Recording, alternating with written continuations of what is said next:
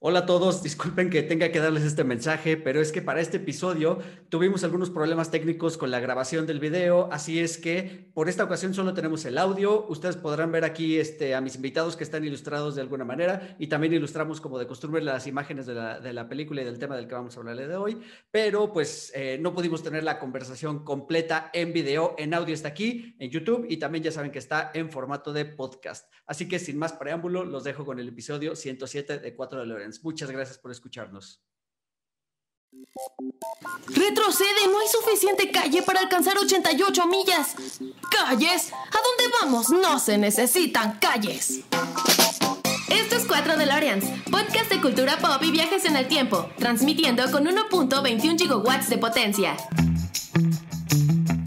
Hola a todos, bienvenidos a esta fiesta ñoña que se hace llamar el episodio 107 de 4 de Loreans. Muchísimas gracias por escucharnos. Y bueno, esta es una fiesta porque ya ustedes pueden ver que me acompañan seis personas el día de hoy. Y es que vamos a hablar de un tema que se ha vuelto controversial en la última semana prácticamente. Y ahorita que ya pasaron algunos días y que ya tenemos la cabeza un poquito más fría, quiero pensar, y que ya analizamos la situación y sobre todo que ya nos dio tiempo de ver las cuatro horas de contenido que tiene eh, la película de la que vamos a hablar, que el nombre está aquí abajo, el Snyder Cut, la, Liga de la Justicia, el, corte de Zack Snyder.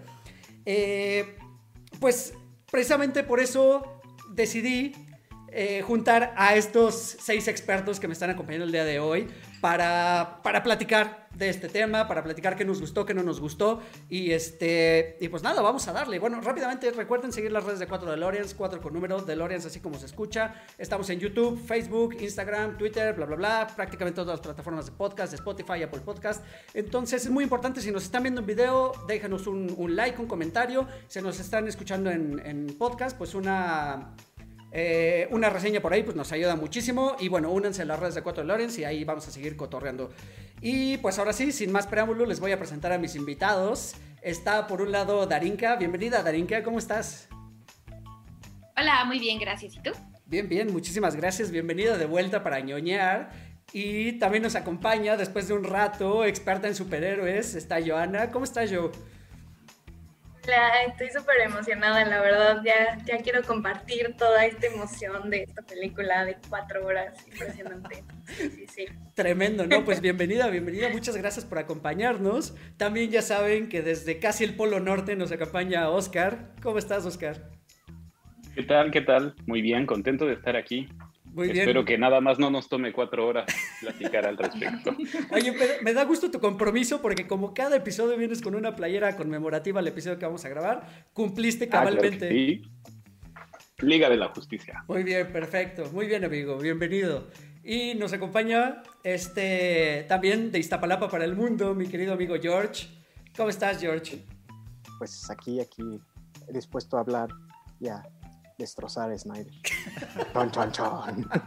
No, no es cierto, no es cierto. Vamos, vamos a hablar chido. Vamos a platicar, exacto. Todo, todo en buena onda y todo en buena vibra. También nos Estamos tomando agua tranquilos. Nos acompaña nuestro patrocinador el día de hoy, mi querido amigo y compañero Miguel. ¿Cómo estás, compañero? Bien, compañero, por aquí de regreso. Lo, ameritaba, lo ameritaba. Lo ameritaba, exactamente. Bienvenido. Más quiero que ustedes sepan que, Miguel fue el instigador de esta reunión. Entonces, si se van a desvelar este, escuchando este episodio aquí nosotros grabándole, le pueden agradecer a, Miguel. Y este, por último, pero no menos importante, Dan, ¿cómo estás, Dan? ¿Qué onda? Muy bien, muchas gracias. Gracias por tenerme aquí. Yo me iba a poner una playera de Avengers, pero me iban a linchar un poquito. El chiste aquí es compartir la, la, emoción por lo ñoño. No importa de qué, de qué editorial seas, seas fan en realidad. Porque en realidad aquí todos somos fans de los superhéroes y de, y de la ñoñez en general. Oigan, también quiero mandarle un, un, fuerte abrazo y un saludo a Chai y a Poli que no pudieron estar con nosotros. Eh, y también, bueno, fueron requeridas para este episodio, pero están en un universo paralelo luchando contra las fuerzas de la vida adulta. Entonces les mandamos un saludo y un fuerte abrazo y pues ojalá que las podamos tener de vuelta por acá y esperamos sus comentarios a ver qué les, qué les pareció nuestro análisis de aquí de la Liga de la Justicia. Oigan, chicos, pues bueno, vamos a empezar con este episodio. Vamos a dar un poquito de background muy, muy rápido. Porque justo en 2015-2016 empieza a sonar ya todo el ruido de que se iba a lanzar esta película, La Liga de la Justicia, dirigida por Zack Snyder. Y bueno, empiezan las, este, la producción, empiezan a salir ya que un fotograma por acá, que un videito por allá, que un tráiler por allá. Y todo parece ir muy bien hasta que en algún momento de la postproducción prácticamente sucede una tragedia familiar con, con Zack Snyder. Y bueno, tanto él como su esposa, quien es también este, productora de la película y, ejecutiva de Warner, pues tienen que abandonar el proyecto. Y Warner decide, bueno, pues eh, no podemos esperar. Eh, básicamente Marvel nos está comiendo el mandado. Marvel lleva ya 12 películas, más o menos por ahí llevaba 16, no, no, tengo el número exacto, pero bueno, Marvel ya estaba por sacar el gran evento, ¿no? Que era su, su Infinity, su Infinity War, ¿no? La, la, saga del, por terminar la saga del infinito. Y este, y pues DC no se podía quedar atrás, ¿no? DC ya, ya se le quemaban las habas por alcanzar eso. Creo que ese fue un pequeño error que tuvo Warner, no, no tener paciencia, porque eh, a partir del universo cinematográfico de Nolan, o bueno, más bien de las películas de Nolan de Batman, toman como ese aspecto serio y oscuro del, superhéroe y lo trasladan para hacer eh, Man of Steel, eh, dirigida, es también dirigida por Zack Snyder, si no me equivoco, y producida por, por Nolan.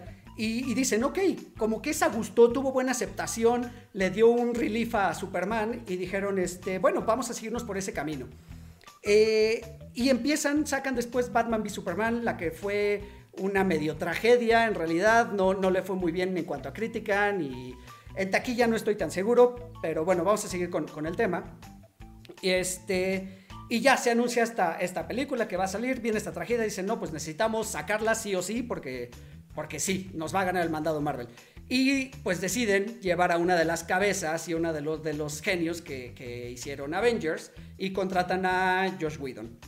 Llega Josh Whedon y dice, híjole, esta película como que no jala, necesitamos quitarla aquí, ponerle allá, eh, necesitan unos reshoots, meten a Henry Cavill, Henry Cavill traía bigotes, se lo tienen que borrar digitalmente por, por cuestiones de contrato, entonces son de esas escenas que se van a quedar para siempre grabadas en la memoria de los, de los fans del cine y liberan la Liga de la Justicia, con resultados, la verdad es que para mi gusto, muy malos.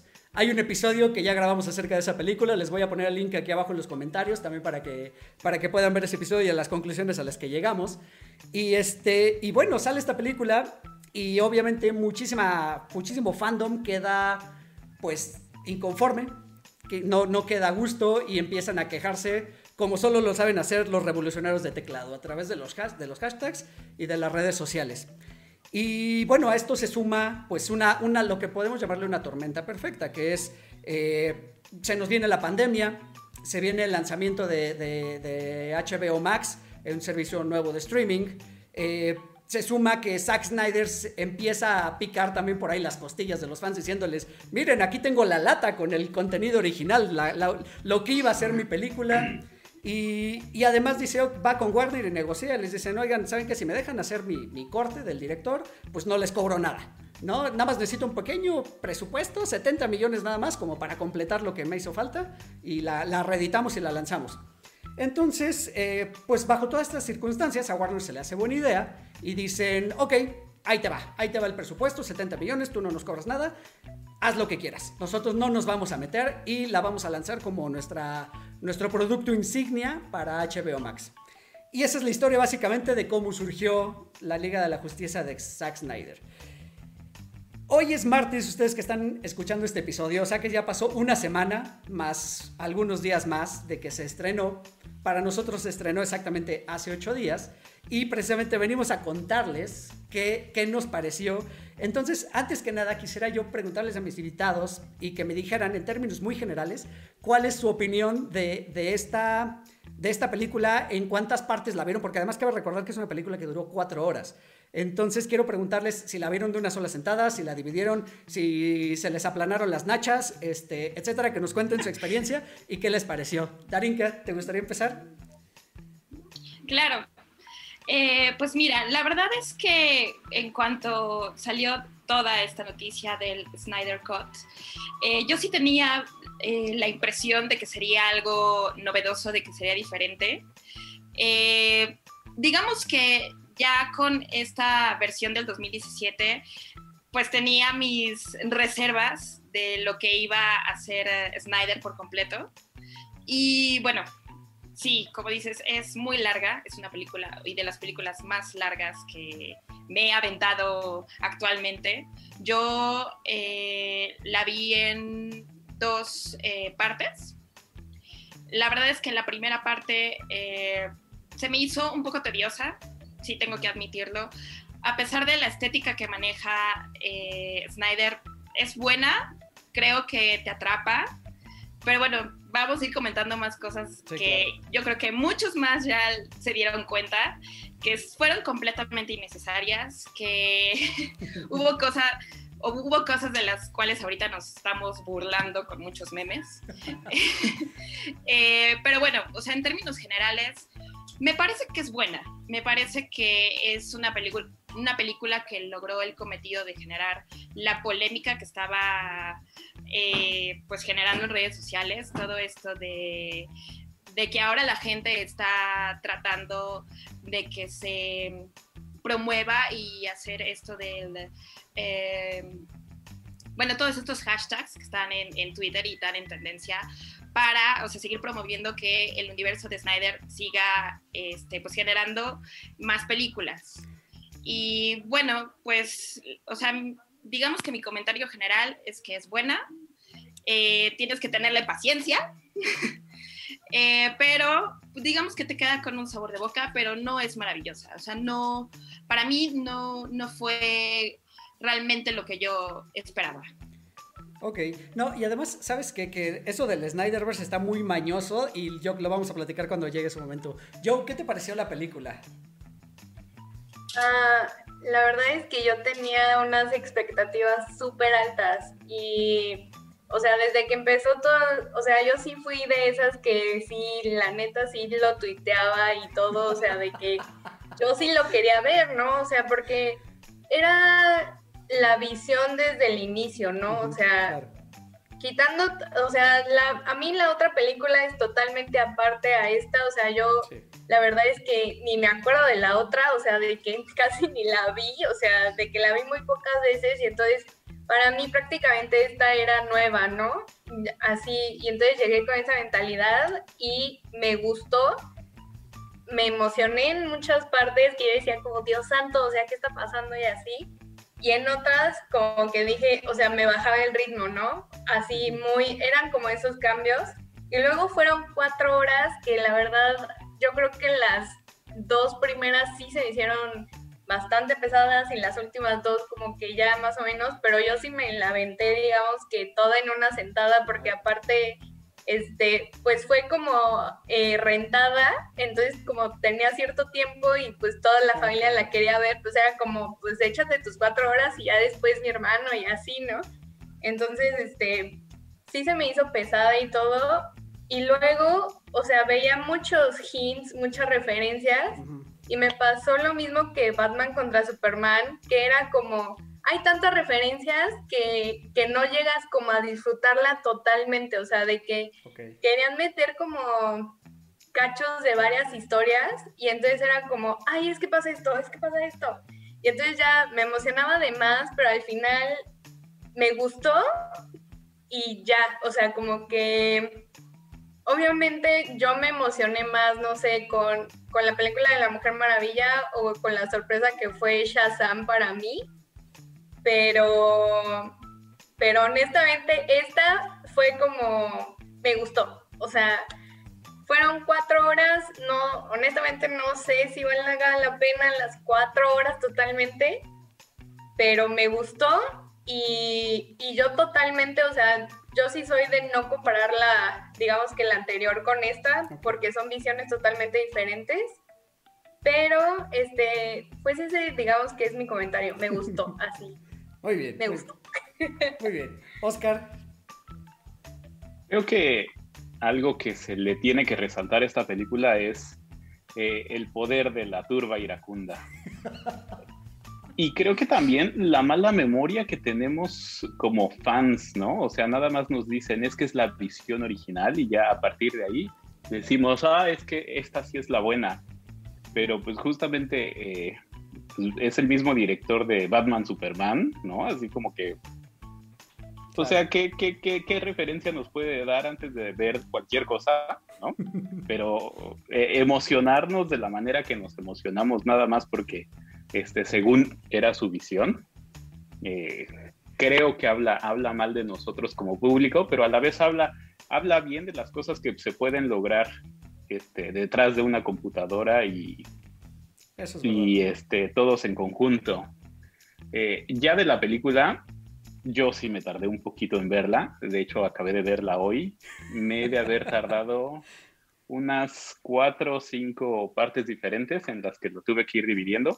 La verdad es que también un poco más por trabajo que por otra cosa, porque este, pues sí, tenía que encontrar como esos huequitos en los que pudiera dedicarle un rato.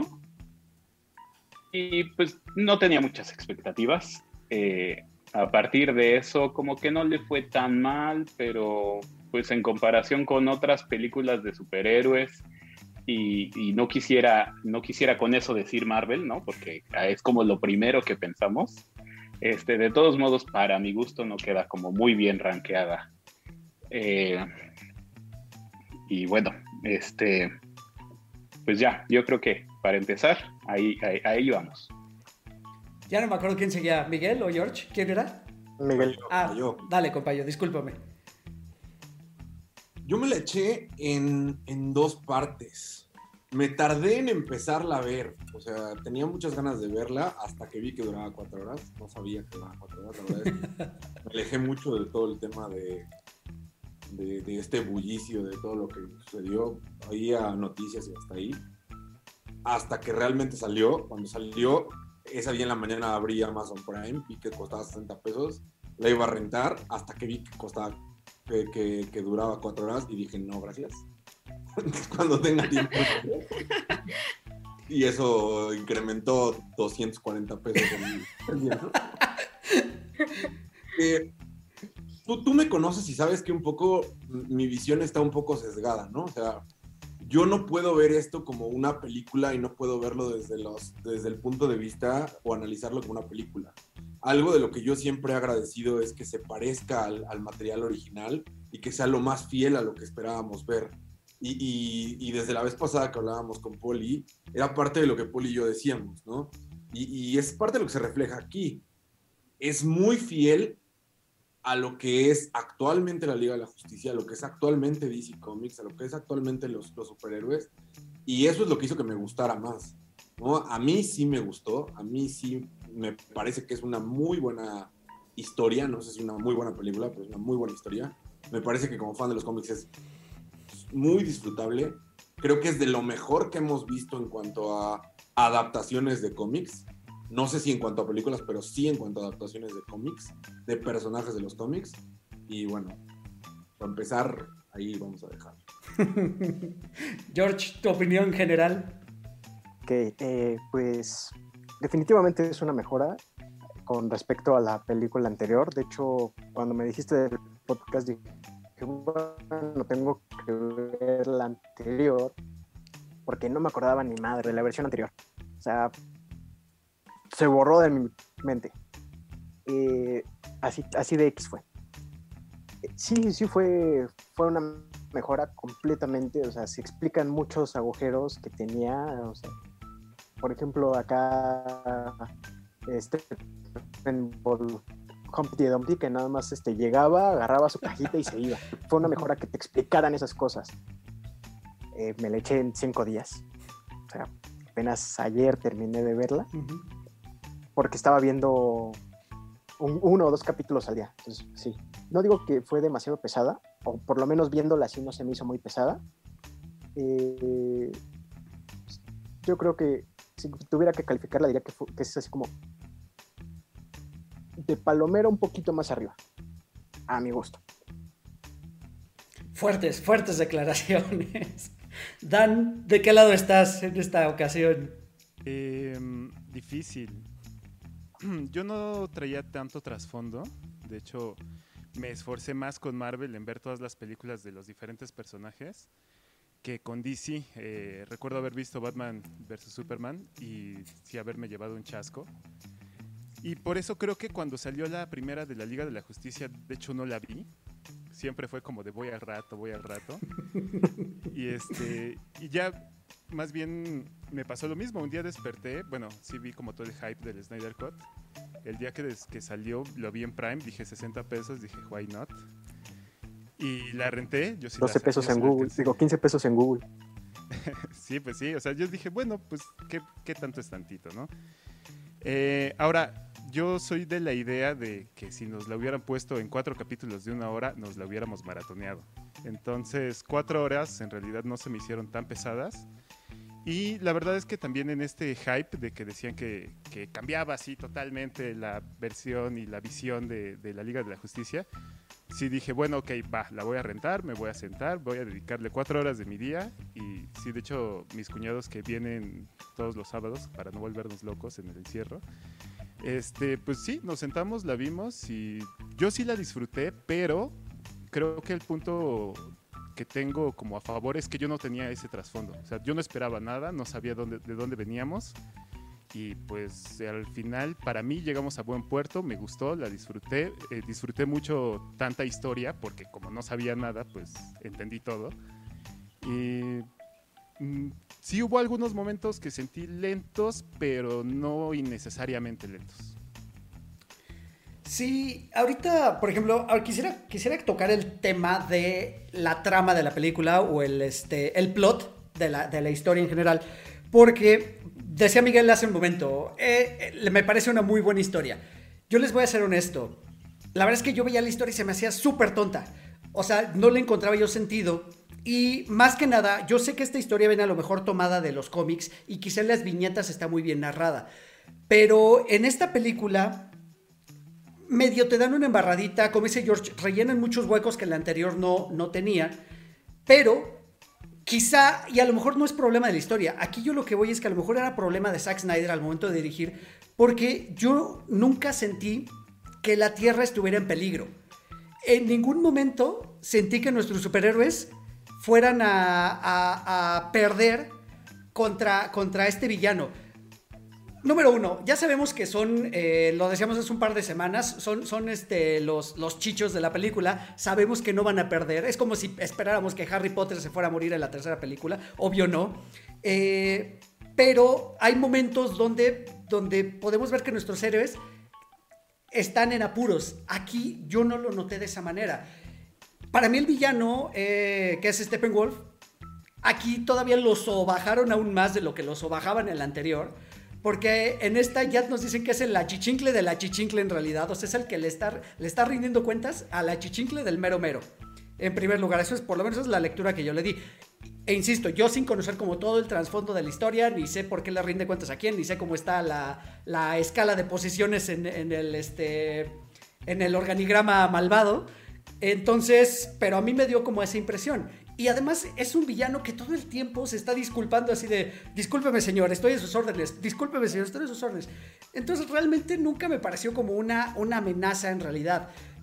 Hablemos de la historia. ¿Les, les parece que, que es una historia que realmente ponía en conflicto a los, a los superhéroes? Digo, porque además, vamos a ser bien claros, hay un momento donde sí, Steppenwolf les pone una golpiza a los demás, como si fueran insectos, pero tampoco les pasa nada. O sea, los avienta por allá y nada más se levantan, se sacuden el polvo y ahí van otra vez. Como que, que siento que eso va un poquito con las fallas de dirección. ¿Qué, qué les parece el villano y la historia? Voy yo, ¿verdad? Sí, sí.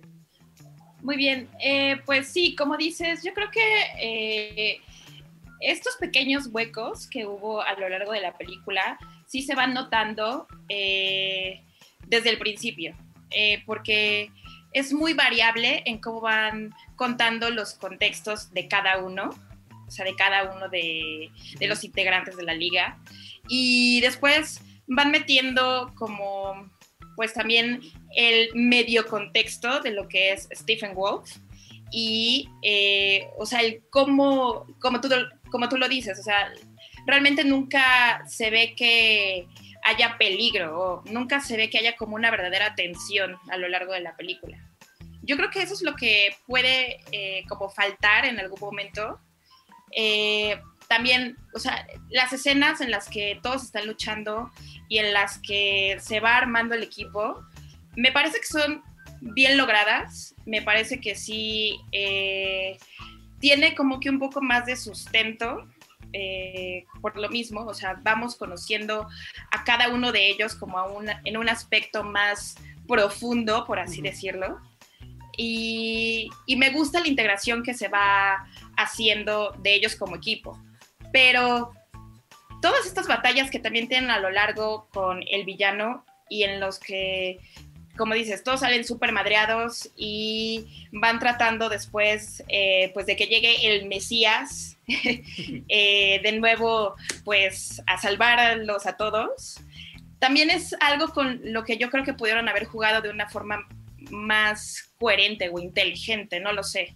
Eh, porque sí, me parece que que necesita como que un poco más de, desarrollo definido y en el que realmente se hubiera visto, en el que, eh, no sé, como que realmente podrían estar eh, a, punto de perder, ¿no? que pues lo hemos visto en algunas otras historias y en esta no me parece, o sea, me parece que ya está como que todo muy ganado y obviamente como desde la versión eh, anterior, pues ya sabemos qué va a pasar.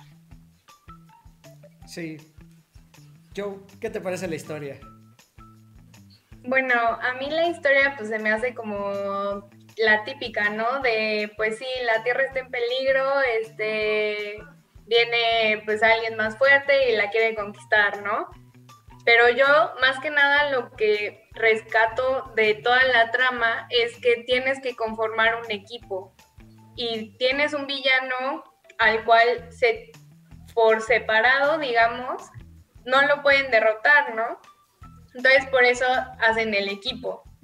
Entonces, más que nada, pues yo lo veo como, como de esa parte de, de hacer equipo y de ver la historia de cada uno de ellos y de dónde eh, se posicionan en ese momento. Y más que nada, el villano a mí se me hace bueno, o sea, obviamente no es el más poderoso, pero al mismo tiempo piensas, sí es una amenaza a la Tierra, ¿no?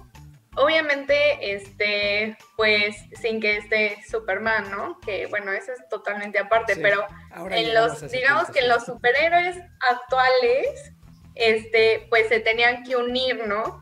Y, yo rescato como mucho esa parte de equipo y, ya de formar literal como pues ese clan que va a proteger a la tierra. Y a mí, por ejemplo, sí me impresionó en algunas partes eh, Stephen Wolf, o sea, como que sí dije como, ay, o sea, si está poderoso, ¿no? Y más que nada, este, a mí lo que más me gustó fue que nos dimos cuenta del verdadero poder de Darkseid. O sea, porque Stephen Wolf, como tú dices, o sea, sí, es el achichincle, pero ese es el achichincle de alguien más, o sea, el otro cómo ha de estar, ¿no? O sea, el otro qué tanto poder ha de tener. Y, y eso, pues, bueno, una como fan de los cómics lo ve durante, pues, varios, digamos que en varias historias. Y aquí yo siento que retratan bien esa parte de, es que es Darkseid. O sea, yo, yo decía como, obvio, o sea, es que es Darkseid y va a venir y nos va a matar, o sea, yo ya estaba así, ya súper fatalista. No, sé, no es como decir, sí, van a perder y, o no, es que ya, ya la tienen ganada, sino como todo el proceso que llevan a, digamos que, a esa victoria, ¿no?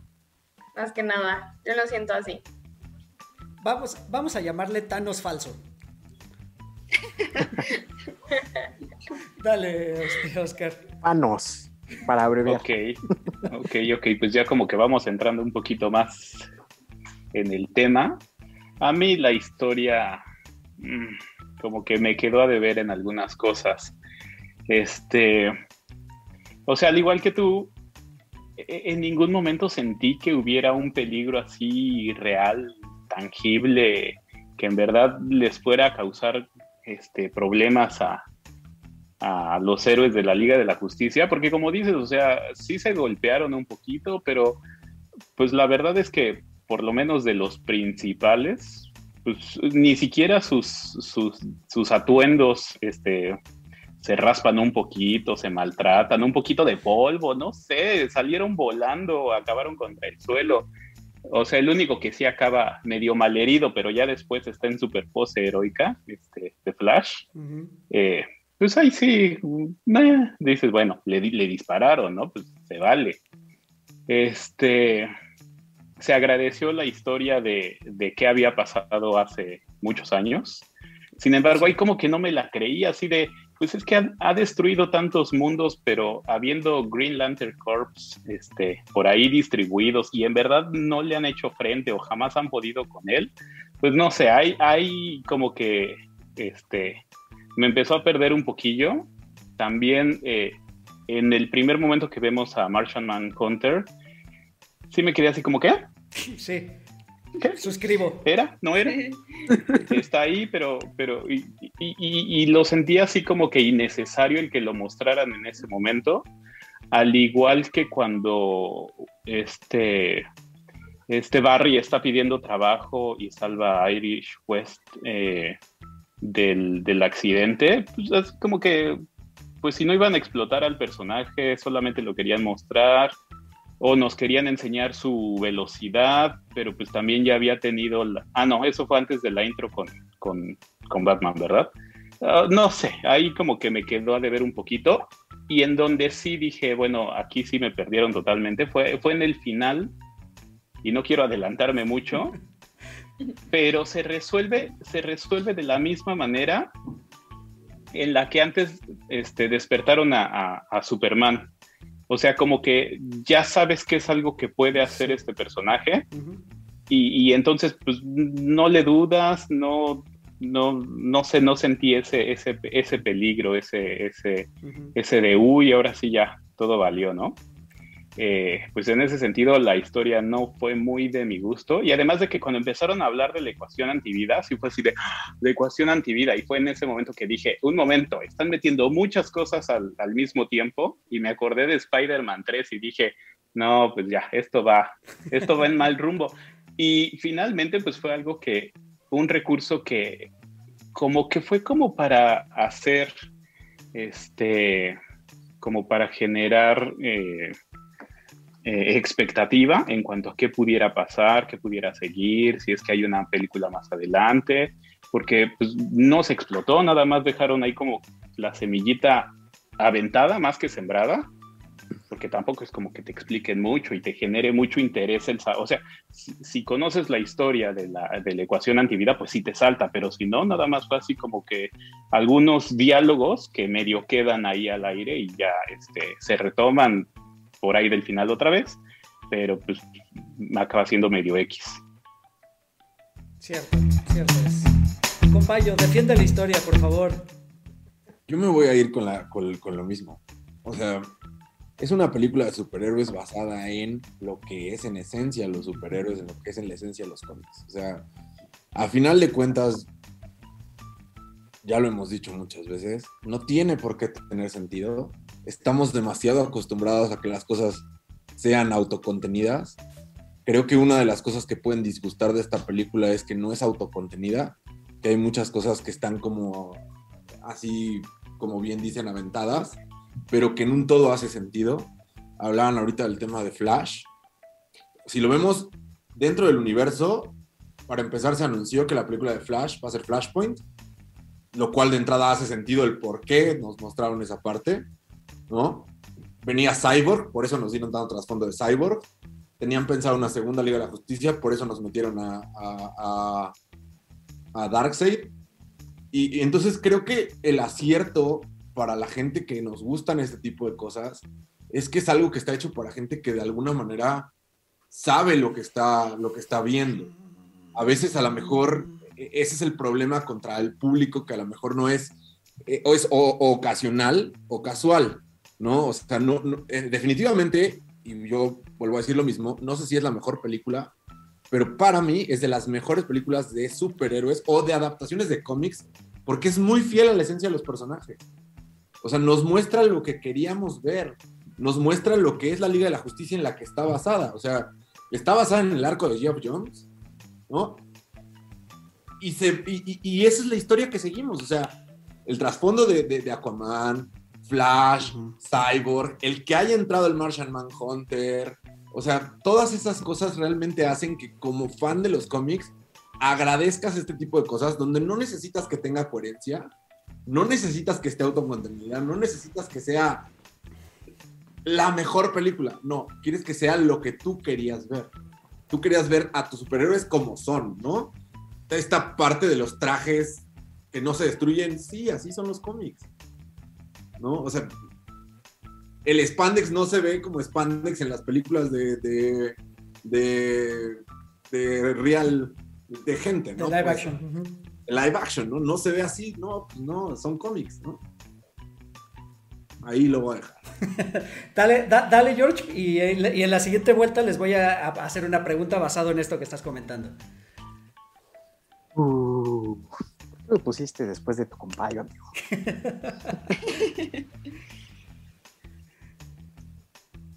Eh, la historia. Creo que está mucho mejor desarrollada que la primera, ya lo dije al principio. Eh, sí es necesario porque hacen buenas introducciones de los personajes, sobre todo de los que no conocíamos tantos. Eh, digo, yo sé que a Oscar no le gustó la escena de Flash, pero es su escena, su escena introductoria, o sea, te están mostrando qué es Flash, te están mostrando sus poderes, aunque no me gusta, me cagó la, la actuación de Ezra Miller por su, su uso del Speed Force, se me hace súper dramático, eh, en partes es súper dramático y en otros es súper acartonado, o sea, de momento se está moviendo los brazos como si estuvieran nadando, y de momento nada más lo ves así, oh sí, ya corrí hasta, voy a correr hacia acá, oh, voy a correr hacia allá, o sea, sí se me hace un poco muy diferente más de Speed Force y otra. Este.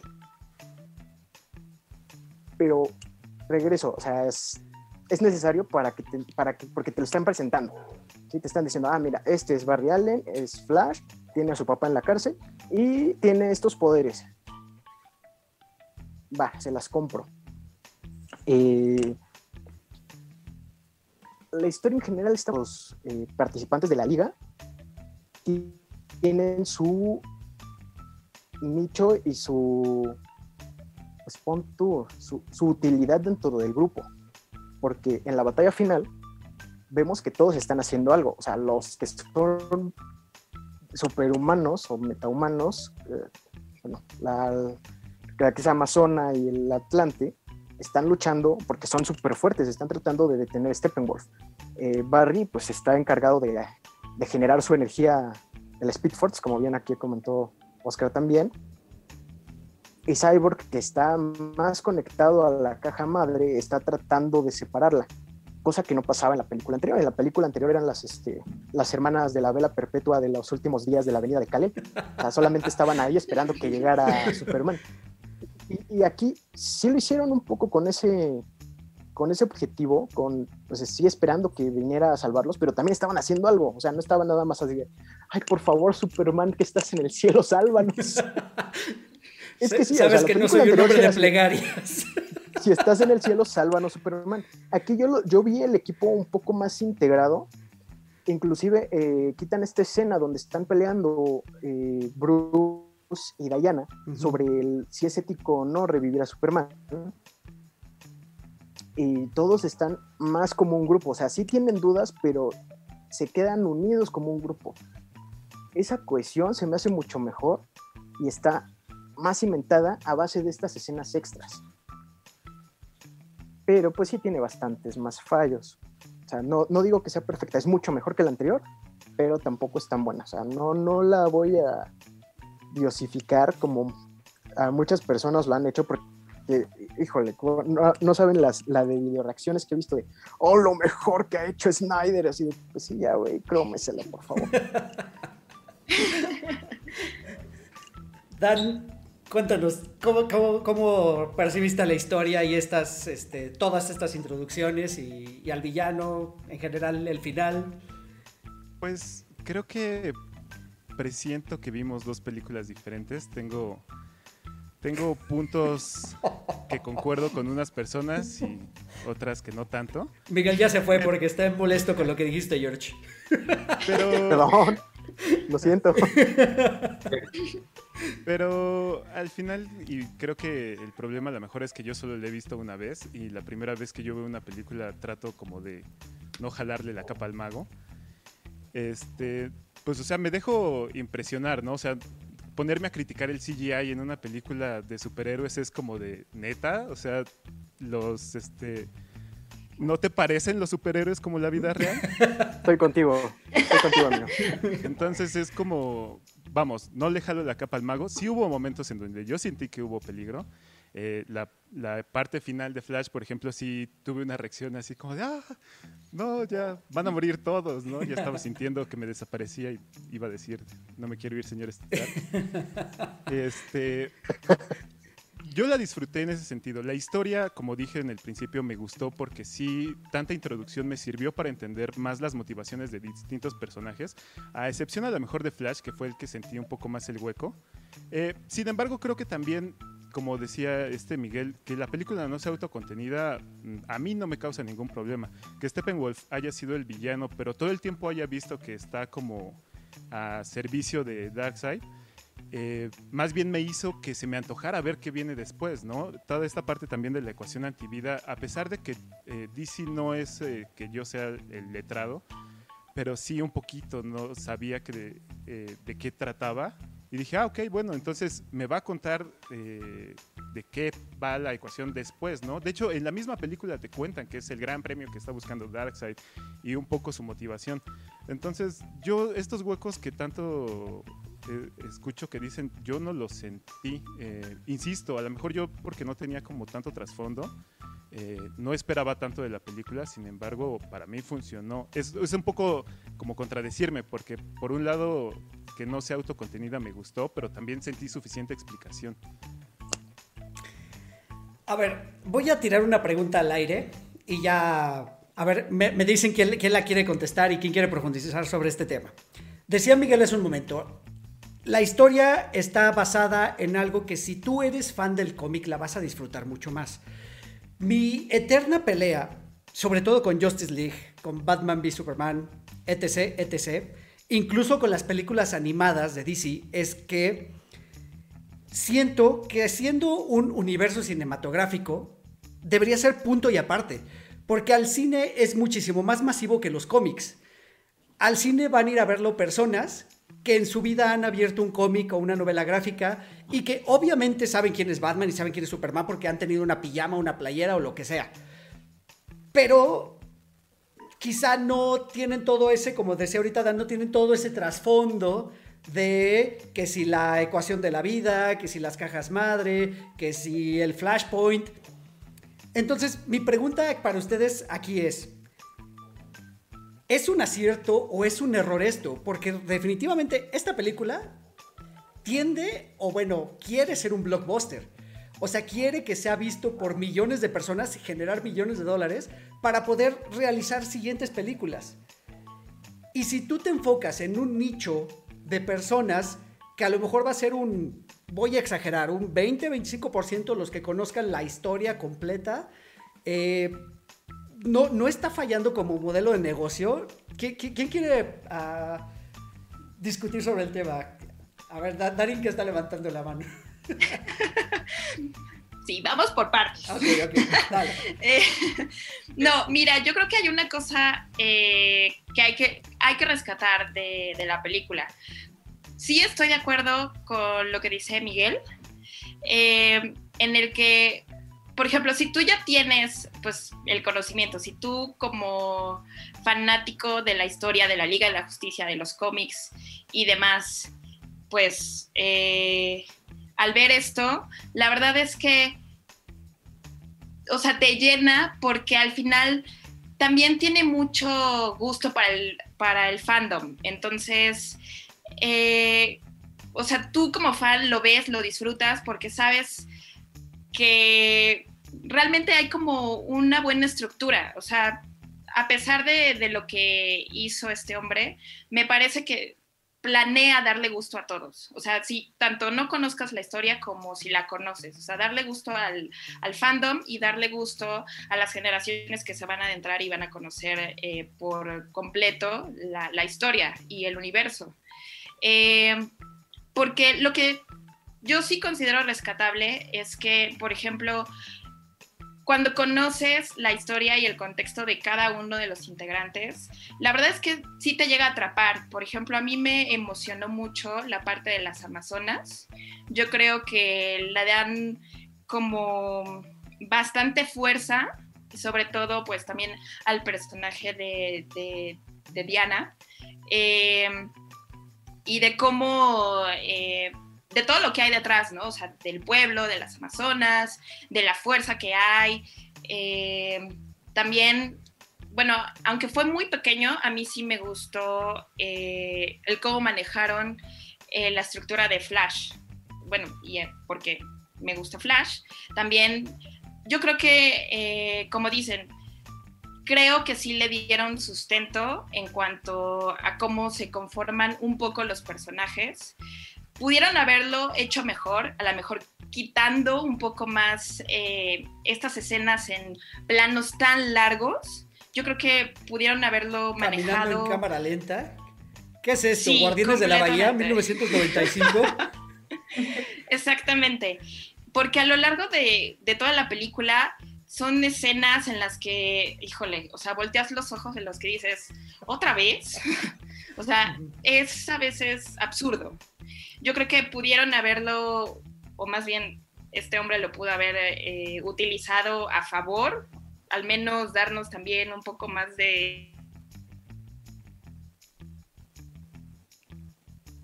Se quedó, se Se quedó, se quedó Sí. pausada Darica. La que- trabaste. es que La trabaste, George, porque vi que estaba haciendo la Bueno, en lo que Es que regresa al Darica. respecto, o sea, Dale, dale, dale. es, es cagado porque hay, hay escenas donde está muy gracioso, porque es así, cámara rápida, después cámara lenta, cámara rápida otra vez y después cámara lenta. Sobre todo esta parte donde Diana frustra a los este, terroristas religiosos. O sea, está así de, ah, sí, pues estoy, pues estoy este, esquivando tus balas muy, muy pinche rápido. Y de repente, corre. Y de nuevo otra vez. pa, pa, pa, pa, pa, pa. O sea, sí, eh, eh, son cambios muy drásticos de la, de la pantalla. Entonces, sí entiendo mucho esa parte, porque le- el ritmo cambia muy vertiginosamente y no, no es constante. Porque empiezas muy lento la escena y de repente, ¡zoom! de la nada eh, se vuelve flash y de repente otra vez regresa a la lentitud. Sí, fíjate que estos son vicios que tiene Zack Snyder y que lo hemos visto en otras de sus películas. Y el más claro ejemplo a lo mejor es Soccer Punch, donde precisamente tiene estos vicios de la cámara lenta, de repetir lo mismo. Lo que decía, lo que decía era, creo que era Oscar hace un momento. Eh, Flash sab- demuestra lo que va a hacer y luego lo vuelve a hacer al final. En Soccer Punch le pasa lo mismo, o sea, son como esos vicios que tiene Zack Snyder y es por lo que a mí no se me hace que haya sido como el cineasta ideal para este tamaño de historia. De- de- de- dime, Dan. No sé si el que use el mismo recurso dos veces en una película sea un pecado. Es como decir que Superman no use su superfuerza dos veces en la película porque ya la quemó, ¿no? O sea, es su poder. O sea, si está él en la película lo dice. Si rompo las reglas pasa esto, entonces como que no se atreve. Cuando pasa lo de la Mother Box al principio, eh, las rompe tantito. Ya al al final es ya así, to- totalmente quitarse la pena y romper las reglas a- para regresar tanto, ¿no? Yo no le veo pecado a que use el mismo poder dos veces. No, es que fue, fue referencia a lo que iba a pasar, o sea, solamente hizo el guiño a esto puede pasar. Eh, Tampoco Claro lo que- veo mal. Que es como lo que nos decía, bueno, eh, por ejemplo, yo no sabía eso, pero eh, ahorita ya me hizo un pequeño spoiler Miguel, ¿no? En la película de Flashpoint, entonces sé que voy a ver una versión de eso, pero todavía más grande, que de alguna manera no me lo está contando al 100, pero me está generando expectativa. Y, y, y si hablamos, por ejemplo, del tema de usar un poder dos veces, hay dos películas en que sale Quick- Quicksilver donde la escena más aclamada es exactamente lo mismo, nomás que en dos lugares diferentes. Y con O sea, diferente hablamos sonora. del mismo punto donde son superhéroes. O sea, ¿qué van a hacer? O sea, si eres un superhéroe, pues güey, ni modo que Superman no vuele, ¿no? Ni modo que no corre rápido. O sea, Solo una vez, solo puede ajá, una vez. Y, y de hecho son, o sea, las maman, maman mucho esas escenas y la verdad no tienen mayor impacto a la trama. O sea, pudieron habérselas ahorrado y la película seguía siendo lo mismo. O sea, tampoco seamos tan mamadores. Pues es que no sé si sea también como estarle jalando de más, pero pues al final son planos que te, que te generan como esta de pronto Se ve epicidad, bonito. insisto, no sabía si era como la palabra, de repente tienes que correr en tiempo real, bueno, porque la historia tiene que correr, tiene que seguir avanzando, pero si de pronto puedes hacer pausa en decir, mira qué fuerte se ve Superman, pues yo creo que vale la pena hacerlo, como fue el caso de, ese, de esa escena de, de La Mujer Maravilla, ¿no? Eh, por ejemplo, yo no sabía, insisto, eh, a lo mejor mi pecado es no haber visto las otras películas, pero sí hubo poderes que yo sí dije, órale, no sabía que podían hacer eso. Y Depende de la versión del superhéroe. Sí, o sea, insisto, es raro. Mientras está autocontenida, eh, al mismo tiempo funciona. Eric deja Wakanda Forever. No, no, no, porque yo también, precisamente, por ejemplo, este poder, o sea, ahorita Joana me la va a mentar porque yo no sabía que la Mujer Maravilla lanzaba rayos con sus brazaletes. No son rayos, son ondas expansivas. Sí. Yo quiero empezar a la pregunta, a la pregunta original. Ah, pero Oscar tenías algo que decir ahorita, ¿verdad? Ah, bueno, este, nada más para defender mi punto. No es que me haya molestado, es que me hizo dar cuenta que no estaba en peligro. O sea, en esa escena que es como el clímax, así, en donde deberías de decir, no, pues esto ya valió, ya sabes qué se puede, qué puede ocurrir. Y me voy a, me voy a apoyar en, en otro, en otro cómic, no de Marvel, este, en, en Umbrella Academy. En el último capítulo, ni spoiler por si alguien no ha visto Umbrella Academy, quítese los audífonos. este, al final de la segunda temporada, cuando Five retrocede segundos para salvarlos a todos, pues ahí sí, o sea, es una capacidad que pues sí tenía, pero que él no conocía, pero que vaya, como te lo plantean, este, pues sí es como que ya, ya, ya llegaron a matarlos a todos, ¿no? Y, y en ese momento te, o te muestran que se acuerda de lo que le había dicho su papá y, y hace ese, ese intento de regresar unos segundos y eso los acaba salvando y te emociona en el momento. O sea, no es que, no es que me, haya, me haya disgustado, simplemente a la hora de que Flash lo hace una vez de manera previa, ahí como que me dijo, ah, pues ya, esto, este, en la escena final, pues fue así de, ah, sí hay quien resuelva esta situación. La verdad sentí más épico lo de Umbrella Academy. Vas, este, Mike, ajá. Ah, yo quiero tocar dos puntos. A ver, el primero de si decía si es un acierto o no el hecho de que, de que tengas que saber de, pues depende de qué quieras hacer, ¿no? A final de cuentas, o sea, tienes a un Old Man Logan, ¿no? Que fue a un público más adulto cuando los niños quieren ver a Wolverine y funcionó muy bien. Entonces, pues, es un acierto, no depende. A final de cuentas es una decisión ir o no al cine, ¿no? Tú decides qué vas a ver. O sea, el hecho de que sea un medio masivo no quiere decir que sea para todo el mundo, por eso hay clasificaciones y hay diferentes públicos, por un lado. Y, y, y sobre este tema hay algo que yo quería decir. Creo que el problema es que lo estamos juzgando en una película de cuatro horas, pero no se nos olvide que hace un par de años nos lo hicieron con un año de diferencia en dos películas para vendernos dos entradas al cine y pagar dos veces palomitas. O sea, no podemos decir que porque ahora ya sabíamos que lo iban a resolver, no es como que no supiéramos que los Vengadores iban a ganar en Infinity War, ¿no? O sea, a final de cuentas, perdieron, sí, porque tenían que perder porque querían hacer otra película. Esa es la, esa es la justificación. Entonces volvemos al mismo punto donde los superhéroes son así, ¿no? O sea, si los superhéroes no ganan, si no es heroico el asunto, si no recurrimos a estos recursos donde van a ganar porque los buenos siempre ganan, pues deja de ser un, asunto heroico de superhéroes sin sentido como deben de ser.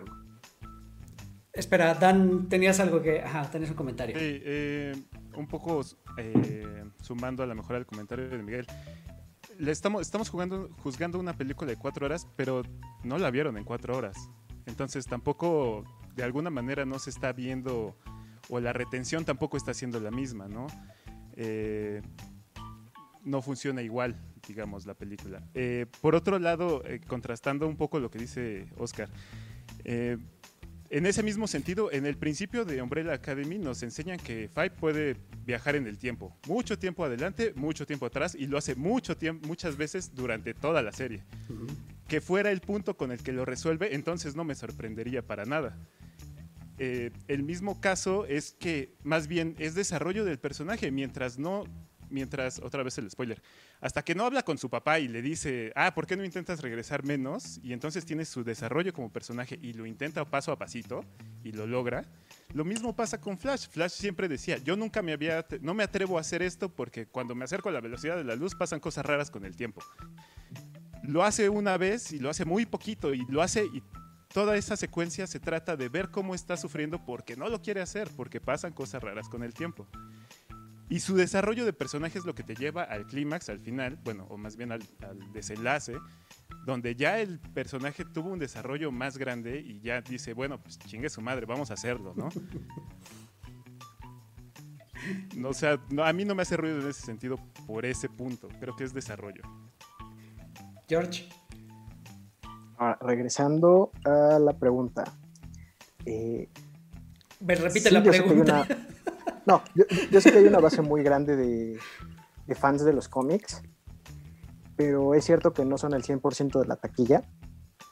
Eh, ahora, me estaba acordando que Miguel dice, es que no es una historia autocontenida, pero si nos damos cuenta, o sea, todo el conflicto está muy contenido. O sea, solamente esas seis personas son las que saben del conflicto, excluyendo a las Amazonas que no están comunicadas con el mundo y a los Atlantes que tampoco están comunicados con el mundo. O sea, el mundo está en peligro y solamente Bruce, Diana y este Arthur se enteran de inicio. Eh, sí lo desarrollan un poco mejor, pero no, o sea, no es una catástrofe global. Ahora, dirán, bueno, está basado en los cómics, va. Ah, todo, el universo animado de, Warner está basado en arcos de cómics, muy, muy bien diseñados y muy bien este, representados. Y son mucho mejor que Batman v Superman y que la, la, primera Liga de la Justicia. Ahora, está chingón que te hagan el guiño a este, Flashpoint, pero no te están explicando nada, te están dejando hacia el aire. Ah, sí, mira, está afuera del tiempo. Ah, Exacto, o sea, es un guiño y ahorita te, le quiero preguntar a yo rápido a este Miguel antes de pasar contigo, porque te están haciendo un guiño si conoces la historia de Flashpoint, si sabes de qué va Flashpoint, si no, nada más te dicen, ah, pues pasan cosas raras, como dice Dan, pero, ¿quién sabe? Ahí ¿Tú qué opinas, yo? Sobre todo este tema de, ¿necesitas conocer la historia para disfrutarla más o en realidad para cacharle? Pues es que honestamente yo no sé cómo lo ven las demás personas. O sea, yo como súper fan de cómics y ya conocedora o lo que sea, pues yo me emociono, ¿no? Y por ejemplo, a mí me pasa que pues lo ven así mis amigos o por ejemplo lo veo mis papás y mis papás eran como, ay, oye, es que pasa esto y yo, ah, no, pues, o sea, como que le empiezas a explicar, pero por ejemplo, yo me acuerdo cuando vi, voy a hacer como acá tantito, pero cuando yo vi Iron Man, o sea, yo llegué sin saber absolutamente nada de cómics, así cero. Me gustó el personaje, empecé a investigar más y me clavé en todo este mundo de los cómics, ¿no? Pero, o sea, siento que también ya depende de cada uno y cómo, o sea, desde mi perspectiva, yo no puedo decir si, si es para todo el mundo o solo para conocedores de cómics, porque pues yo lo veo desde mi perspectiva y digo como, a mí sí me gustó, ¿no? Y, y veo todo eso y, por ejemplo, lo vi con una persona que no tiene conocimiento de cómics y él se emocionaba, pero no era como, ah, sí, Darkseid, ¿no? Era como, ah, el malo. O sea, como que ahí, ahí como que sí entras como en este tema, pero al mismo tiempo yo también digo que sirve mucho para captar a alguien, o sea, de, de querer investigar más, ¿no? O sea, de ¿qué es la ecuación antivida? Por lo menos lo googleas, ¿no? O algo así y ya puedes empezar a checar otras cosas bueno, yo así fue mi experiencia de ya, digamos, para entrar a todo este mundo del cómic. Y yo siento que alguien, lo más seguro es que por lo menos haya googlado qué es la ecuación antivida. O sea, estoy segura de eso. Y, y ya, como que no sé tal cual si responder a tu pregunta si, si es como para un blockbuster o si es para el público de cómics o no. Porque, pues, por algo salió la película, o sea, por algo por un público salió esa película y por algo literal estamos tanto debatiendo esta película y hay personas que, que dicen, ¿por qué? O sea, ¿qué tiene esta película que todo el mundo la quiere ver, no? Y por eso la ven. Y, y si les gusta o no, pues yo creo que ya es como, ya como de cada uno, pero pues sí, yo creo que eso sería más que nada como mi opinión acerca de, de si es taquillera o blockbuster o de conocedores y así. Muy bien. Miguel. Yo quería decir algo de lo que acaba de decir George. ¿no? Nada más, mi pregunta es que no la esencia de los superhéroes, la razón por la cual tienen una identidad secreta es precisamente para poder salvar a la gente que quieren sin que estén en riesgo y que sepan que ellos lo salvaron. Entonces, pues el hecho de que todo el mundo no sepa que están en peligro, yo diría que eso hace que un superhéroe está haciendo bien su trabajo. ¿no? Si la gente no sabe que lo está salvando, si es súper, si la idea de ser superhéroe es que de alguna manera es... Ese es el cuento de Dios. Así, ah, sí, Dios es misterioso. No manches. No, pero a final de cuentas es como tú estás haciendo algo por lo cual los mortales no se pueden o no, no, no, no tienen Pero es cómo. Que es falta de coherencia. O sea, literalmente secuestró un pueblo y nadie se dio cuenta. O sea, hay No, no, satélites un pueblo, vigilando el- un pueblo que dicen que está, ajá, que, que es, está atacado por, que, que sufrió un, un cataclismo nuclear. Sí, satélites tripear. monitoreando el mundo todo el tiempo. O sea, No se nadie. va a No, es notar que- un domo que Bueno, A veces de estamos comparando la realidad con las películas. No, es que Eh, porque le falta, le falta coherencia. O sea, Porque es bien coherente que los hombres vuelen. y que- obviamente. Exacto, ¿Que exacto. tú no lo haces? no, Son cómics. No, además, ahorita, o sea, lo que sí tengo que decir que es un acierto es que en la película anterior salvaban a la única familia que vivía en toda Rusia. Por lo menos ahora dijeron, aquí ya no vive nadie, entonces ya no nos enfoquemos en la única familia que vive en Rusia. Creo que eso sí fue, fue un, ac- un acierto Y un absoluto. edificio que quién sabe por qué lo salvan si solo había una familia, ¿no? Ahora No, también. porque de hecho Superman se lleva volando a un edificio que se supone está lleno de gente, pero nada más vemos a la familia que lleva Flash. Ahora, no sé si me estoy acordando de K, en Hombres de Negro, donde decían, este, creo que era J el que decía, ah, ya hay que avisarle a toda la gente que estamos bajo ataque de alienígenas y no sé qué y así. Y K le dice, la mejor forma de protegerlos es que nunca se enteren que esto está sucediendo, ¿no? Siempre estamos bajo el ataque de marcianos, siempre está eh, a punto de destruirse el planeta, lo mejor es que no se enteren. Pero Yo por eso creo tienen que- el neuralizador, les borran la Bueno. memoria, sí quedan inmersos en los conflictos. Claro, pero nunca se enteran. Bueno, hay unos que sí, pero yo creo que a lo mejor hay Cyborg, Cyborg les puede borrar también la memoria, no sé. los va a hackear. Los superhéroes que hay un monumento a Superman. ¿No? O sea, la gente sabe que hay superhéroes, ¿no? Porque hay parafernalia, nos van mostrando parafernalia que existe. O sea, no es que no sepan que existe, es que no saben exactamente también, qué sea, están haciendo. Lo- Los parademons se la pasan volando por ahí y no entran en estado de emergencia. O sea, lo más que vimos es que el comisionado Gordon dice, ah, sí, puede ser Batman. Bueno, también es un mundo que está acostumbrado a los superhéroes, entonces igual ya ves Es como- pasar y dices, bueno. Es como en Hércules, recuerda. O sea, no nos vayamos muy lejos. O sea, e- en este país roban en Ecatepec a cada ratito y yo no he visto que haya ley marcial, ¿no? O sea, yo no veo que esté el ejército en las calles en Ecatepec. O sea, A lo mejor sí, pero no los vemos. O sea comparemos las Están cosas. cuidándonos de, entre- de entre las sombras. Pero es que es exactamente lo sea, el hecho de que y hacen su trabajo y no tienes que decir que todo el mundo va a reaccionar para, para contener ese algo que no sabes qué es. Muchas veces dar como, eh. O sea, además, es coherente. ¿Quién te va a creer que un mosquito gigante entró a robar a tu casa? Es coherente. No vas a, no vas a mandar al ejército a un lugar porque alguien vio un mosquito gigante. Es incoherente que hagas eso. ¿No?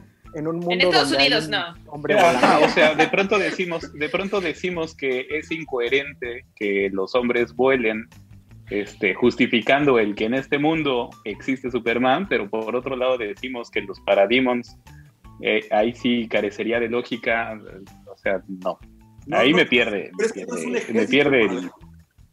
Es que nunca vemos un ejército de Parademons ir a algún lugar más que en Rusia. Vemos a un Parademon que se mete a un lugar, ¿no? Vemos al Parademon que se mete a la casa de, de, de Víctor, vemos al Parademon que se mete a Star Labs y vemos cómo reaccionan en ese lugar, pero no vemos un ejército de Parademon sobre Nueva York, El único ¿No? momento en el que vemos a lo la cual sí fuerza- generaría pánico. Ajá, el único momento en el que vemos a la fuerza policial es en la secuencia de la Mujer Maravilla al principio, que ahí sí... eh, también nos dice que está que es a Superman. Eh, no, ah bueno sí pero también es un momento en el que nos dice que están acostumbrados a que haya superhéroes y que también vienen a resolver estos asuntos no Y, y en, y en este punto donde llega la, la- la- toda la policía cuando están peleando contra Superman, es porque realmente están causando un caos en la ciudad, ¿no?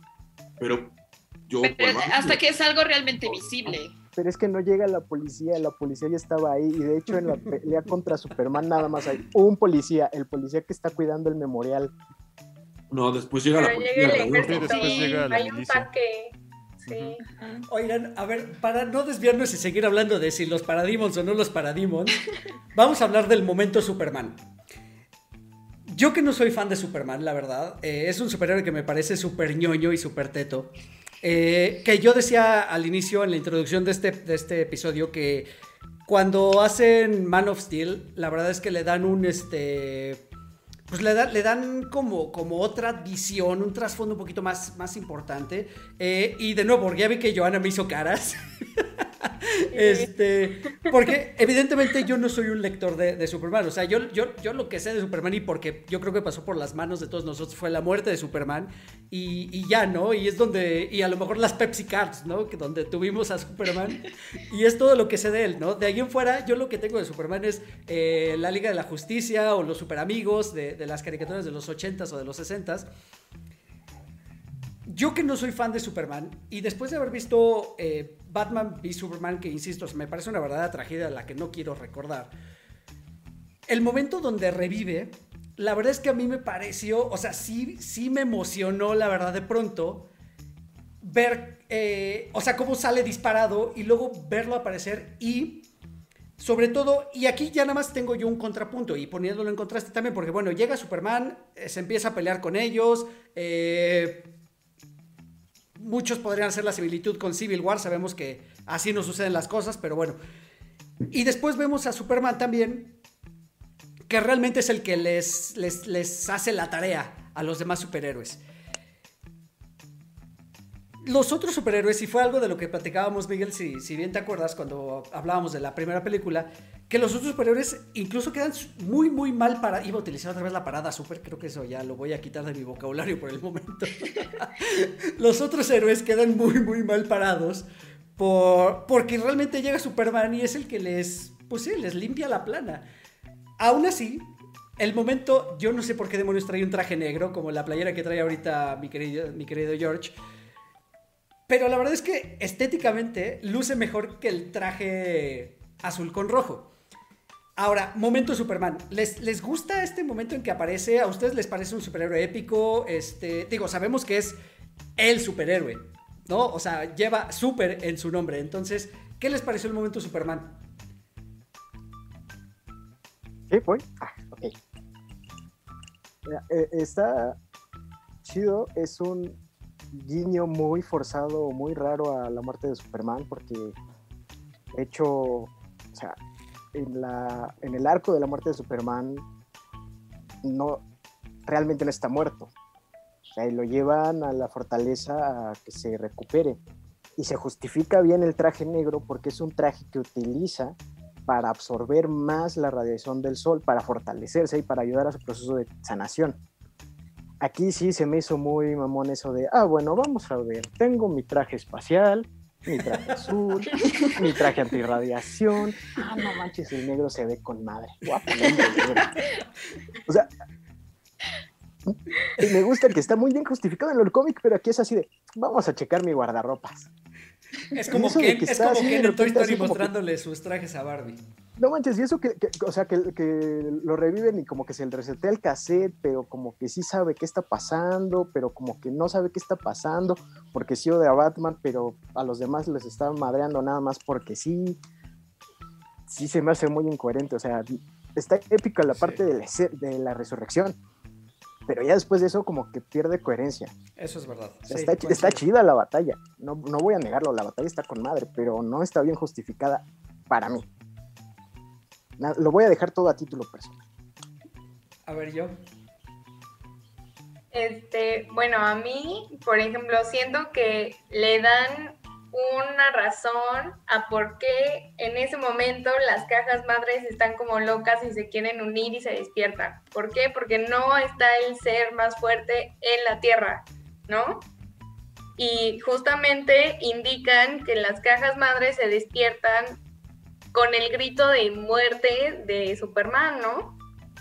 Y entonces ahí yo sí le veo el sentido de decir como, pues sí, o sea, obviamente se despertaron por eso, pues hay que revivirlo, o sea, es como súper lógico, ¿no? Es como, pues hay que traerlo de vuelta para que se vuelvan a dormir, o sea, y, yo lo veo así, ¿no? Y fue como, ah, pues sí, obvio, y por eso como que todos dijeron como, ah, sí, o sea, ¿por qué no se nos ocurrió antes? Sí, hay que revivirlo, o sea, y ya con eso tú dices como, obviamente van a traer al más fuerte para contrarrestar todo, todo lo que puede involucrar que se unan las cajas madre.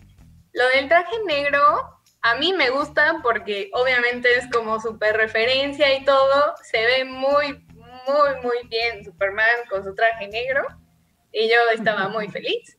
Entonces yo dije como, qué bueno que lo pusieron y aparte siento que le da otra fase, o sea, sin quitar, digamos que ahora sí, sin quitar con el lado del cómic, es otra fase del superhéroe. O sea, cuando alguien cambia de traje o de color, pues significa que es una nueva fase en el superhéroe, ¿no? Es como las mujeres cuando nos cortamos el pelo terminando una relación, así es con, con Superman y su traje negro, ya cambió de etapa, ¿no? Entonces, Cerrando este, ciclos. siento que, más o menos fue así como, como lo manejaron, pero yo siento que sí digamos que la parte de revivirlo sí tenía sentido. Si tú lo ves como que era pues el ser más fuerte y, bueno, John, o sea, yo veo a Superman como sí, o sea, es un dios y que solo es como darles el empujón, o sea, literal como que les da el empujón a los superhéroes, ¿no? O sea, como decían al principio, los superhéroes sí estaban haciendo su chamba, pero necesitaban ese extra que pues al final pues fue la llegada, ¿no? De, de Superman ya todo, toda la batalla final. Dale, Oscar.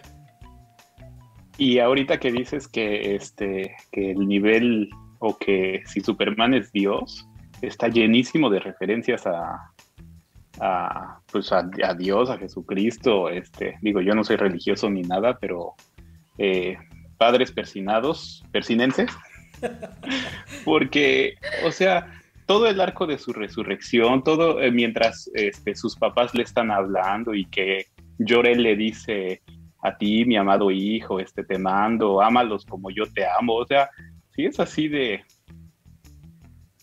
órale, ¿no? O sea, eh, es, es muy fuerte y, y, y a mí pues la verdad fue así de, ahí estos se están pasando de payasos, porque lo, lo, o sea, tan en serio se lo toman que tienen que hacer esa comparación de, de Superman con, con, Dios. Este, pero bueno, hablando de Superman, agradecí que no hubiera bigote bailarín en esta ocasión. Porque sí, este, sí fue algo que, que, yo creo que a muchos nos saltó en la, en la versión pasada. Eh, y pues sí, como dices, acaba llegando a, hacerles la tarea o a salvar el día. Pues es, es, hasta cierto punto tal vez esperado, ¿no? Pues es el, es el, más fuerte, es el más poderoso, es el mero mero, ¿no? Y, y, lo que sí, eh, podemos hablar del epílogo, supongo que sí, ¿verdad? En el, en el epílogo también que que sacando la técnica de la manga este, número 3, así de todo es un sueño, ¿no? Y hay que, y cuidado, cuidado con Superman porque este se nos deschaveta y en cualquier momento se adueña del mundo. Ay, como que mejor lo hubieran dejado sin epílogo porque no sé, a mí, a mí ese sí me disgustó un poquito más. Dale, dale. Eh, en cuanto a Superman, yo no sentí como, bueno, a lo mejor otra vez desconocimiento. Yo no sé si la Liga de la Justicia puede ser sin Superman. Eh, pero vamos, desde que me plantean en el póster que está Superman y me plantean que la Liga de la Justicia, pues sí, me imagino que en algún momento va a regresar si me lo presentan al principio muerto, ¿no? Eh, y yo creo que en el sentido de la historia, Superman eh, viene más bien a darle sentido a Darkseid, en el, en el caso de que eventualmente se veía como que los héroes que estábamos teniendo iban a poder contra, contra Steppenwolf. Eh, de alguna manera u otra, a lo mejor hubiera sido más larga la, forma, pero se hubiera podido. Entonces, que llegue Superman con tanta superioridad como casi casi a ponerlo debajo de su bota y aguántame aquí tantito en lo que termina mi chavo. viene a darle sentido a que cuando sale Darkseid dice, ah, ok, bueno, entonces Stephen, Steppenwolf no era el más choncho, entonces hay uno más fuerte que es con el que va a machar Superman, o al menos es lo que yo entiendo. Eh, otra vez sin saber o conocer tanto, ¿no? Eh, lo del traje negro, para mí sí también dije, pues se ve con madre, y me hizo un poco guiño a lo mismo que pasaba con Batman, a lo mismo que en algún momento hemos visto con Spider-Man, que entran a su baticueva o a su guarida y pues tienen trajes para escoger, como decía este Jorge, pues sí, el negro se ve con madre, pues yo también me lo pondría. Ahora, digo, ya también después eso sí hizo que me hiciera cosquillas y como dice eh, este, ahí se me fue tu nombre. Miguel, Joana, Darinka. Joana, ah. Joana. Es que solo estaba escuchando el cortito. Eh, pues sí, o sea, hizo que después, cuando terminé de ver la película, me metiera a Google y encontrarme con que, ah, mira, el traje negro sirve para esto, ¿no? Y entonces me hizo sentido la secuencia en la que sale del planeta y se pone enfrente del sol, ¿no? Dije, ah, ok, estaba cargando las pilas. Y eso tiene sentido con el traje negro. A lo mejor no te lo dicen, pero creo que tampoco es necesario que te expliquen todo. Al final de cuentas, pues eh, hay su texto, ¿no? Dale, Miguel. A mí me parece que, que, sí tiene algo de sentido el tema del traje negro por el simple hecho de que cuando regresa no sabe quién es. El hecho de que cuando medio entra en razón regrese a ver qué se quiere poner y diga, bueno, pues si ya regresé, pues ahora quiero el negro porque se ve más chingón, ¿no? Hace un poco de sentido. Y ahora, en el comentario polémico de hoy, pues si a Tolini dijo que AMLO es como Jesucristo, ¿no? Superman no sea Dios, pues creo que, creo que hace mucho sentido, ¿no? Ahora, este... Sí, Superman es Superman, a final de cuentas, es lo más poderoso que hay, pero, pero creo que algo de los aciertos que tiene esta película o esta historia de la Liga de la Justicia es que por primera vez entendemos el valor de todos los, de todos los héroes de la liga. O sea, creo que difícilmente Superman hubiera podido resolver este, este, este tema con, de las cajas madres si no hubiera estado Batman, ¿no? Si no hubiera revivido, básicamente. No, no, no. Es que, es que a final de cuentas creo que, al menos para mí, es, es, entendible en este momento que Superman hubiera podido vencer a Steppenwolf, pero yo no estoy seguro después de lo que vi, que Superman hubiera podido detener el tema de las cajas madre, porque no estoy seguro de que Superman supiera qué tenía que hacer. Exacto. Cosa que sí sabía Batman y cosa que sí sabía Cyborg, ¿no? Además, Superman se muere al final y lo revive Flash, lo cual nos hace entender por qué Flash está ahí, ¿no? Si lo pones cuadro por cuadro, cuando las cajas madre explotan, se destruye Cyborg, Superman, y cuando regresa Flash, se reensambla el cuerpo de Superman y de Cyborg. Entonces Flash hace sentido. Mm. Y, obtienen tiempo gracias a que tienes a la Mujer Maravilla y a que tienes a Aquaman, que también son muy poderosos. Entonces, por primera vez tienes un equipo balanceado, ¿no? O sea, no tienes al payaso de Flash, que era la vez pasada diciendo estupideces, ¿no? Estoy diciendo gracioso, pero esta vez sí es poderoso. Tienes a Cyborg, que no es nada más un emo cyborg, ¿no? Ahora sí es poderoso, ahora, ahora realmente es una inteligencia artificial que aporta algo. Tienes a Batman, que es el, cerebro detrás de toda la operación, y Superman simplemente llega a embonar el punto de, a ver, necesitamos, ¿qué nos falta? Más fuerza. Pero no creo que Superman lo hubiera podido resolver solo, y no creo que la liga lo, o sea, nadie en la liga lo hubiera podido resolver solo. Y eso es en esencia la liga de la justicia. George, habías levantado la mano. De hecho, eh, aquí quiero, va a ser más polémico aún, pero suscribo con, con Miguel. Este, de hecho, como dije al principio, se ve más, se va más este, unida como un equipo el, la Liga de la Justicia.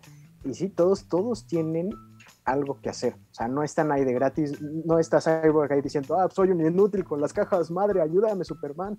O no está Flash diciendo, ah, soy un inútil rescatando gente, ayúdame, Superman.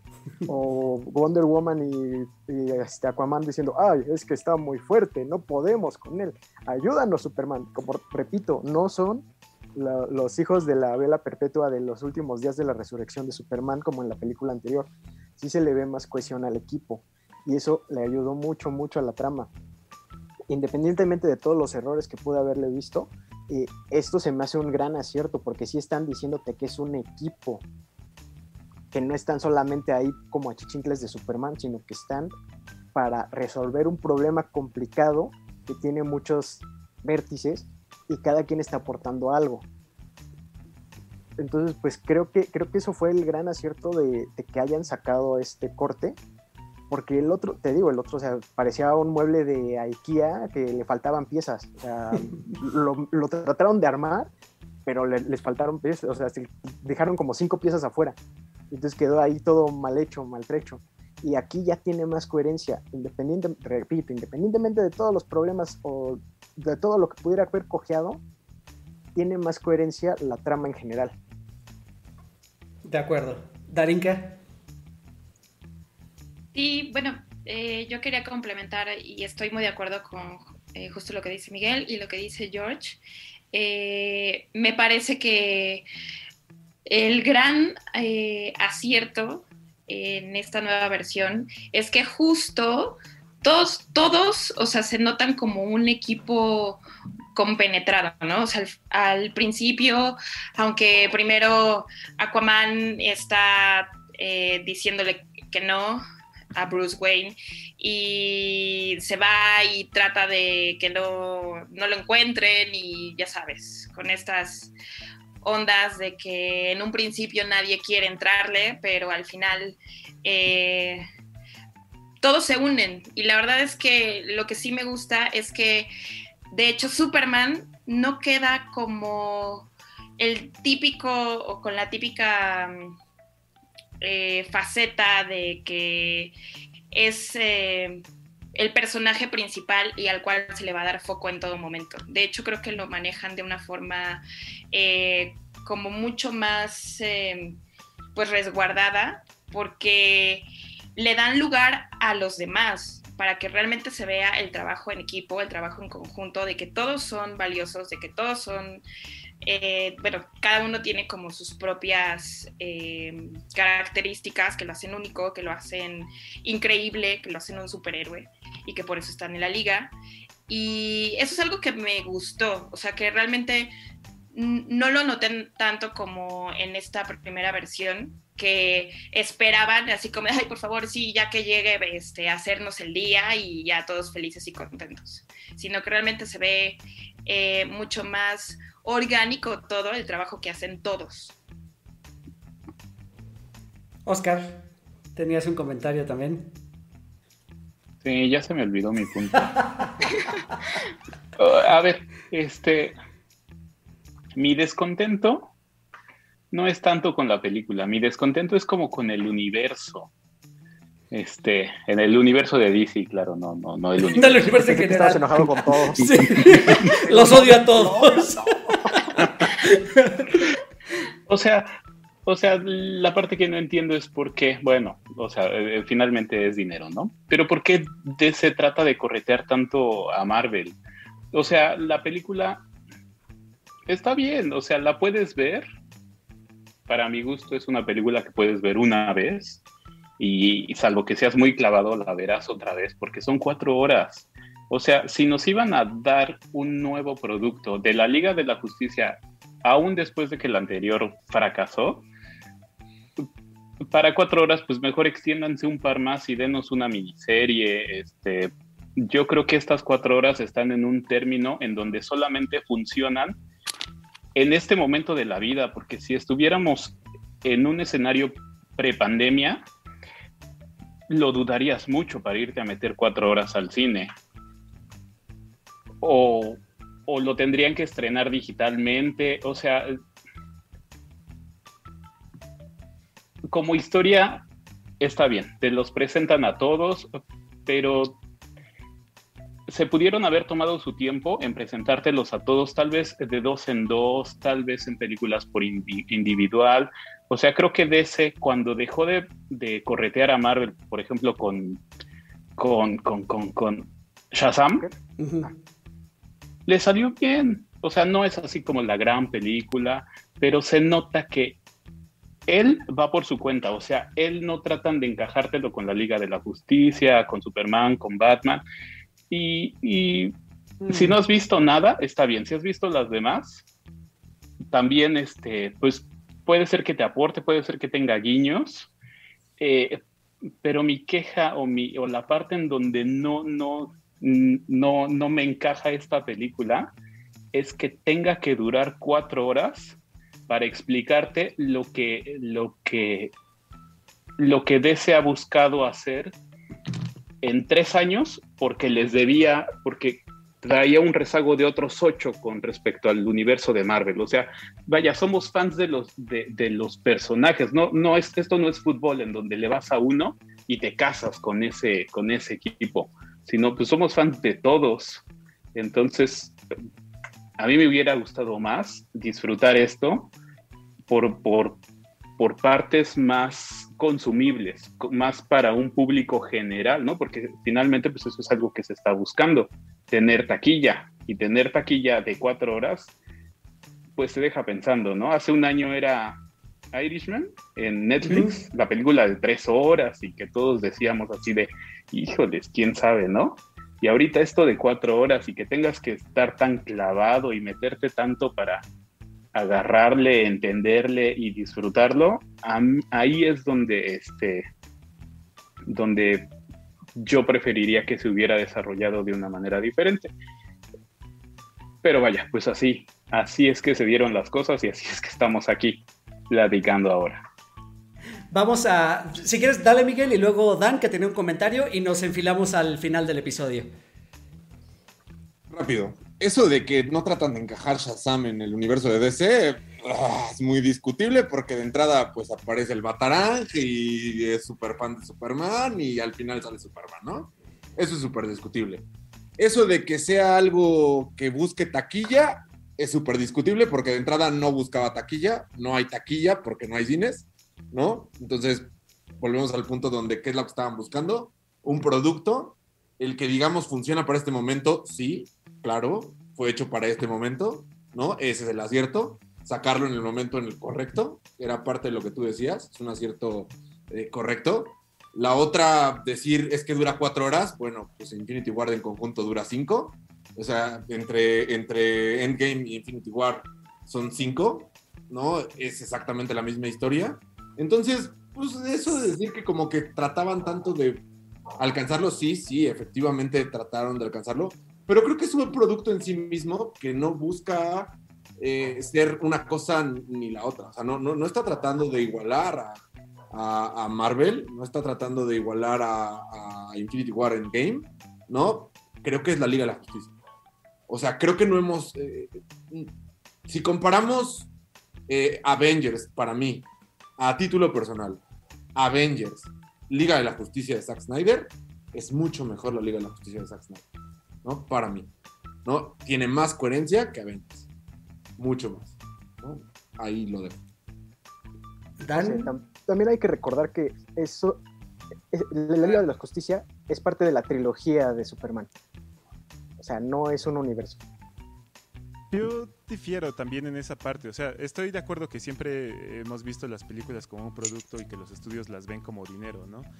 Eh, sin embargo, creo, yo sí creo más bien como desde el lado de del creador de pronto, de que sí te avientas de pronto a hacer cosas más como por, no quiero decir amor al arte, pero vamos, si hubiera querido hacer dinero Zack Snyder, lo hubiera cobrado, porque tenía todas para hacerlo, ¿no? Eh, era un capricho que dure cuatro horas, pues sí, así era su historia, porque ya que le dijeron, bueno, vas, hazla como tú quieras, bueno, pues dura cuatro horas, se aguantan. De que dure cuatro horas, eh, insisto, si fueran capítulos de una hora nos lo hubiéramos maratoneado. Este, y digo, también, eh, por ejemplo, Once Upon a Time in Hollywood dura tres y cacho y tampoco muchos la estamos elogiando como una de las mejores películas de Tarantino, ¿no? Entonces, pues sí, ya sé que tú.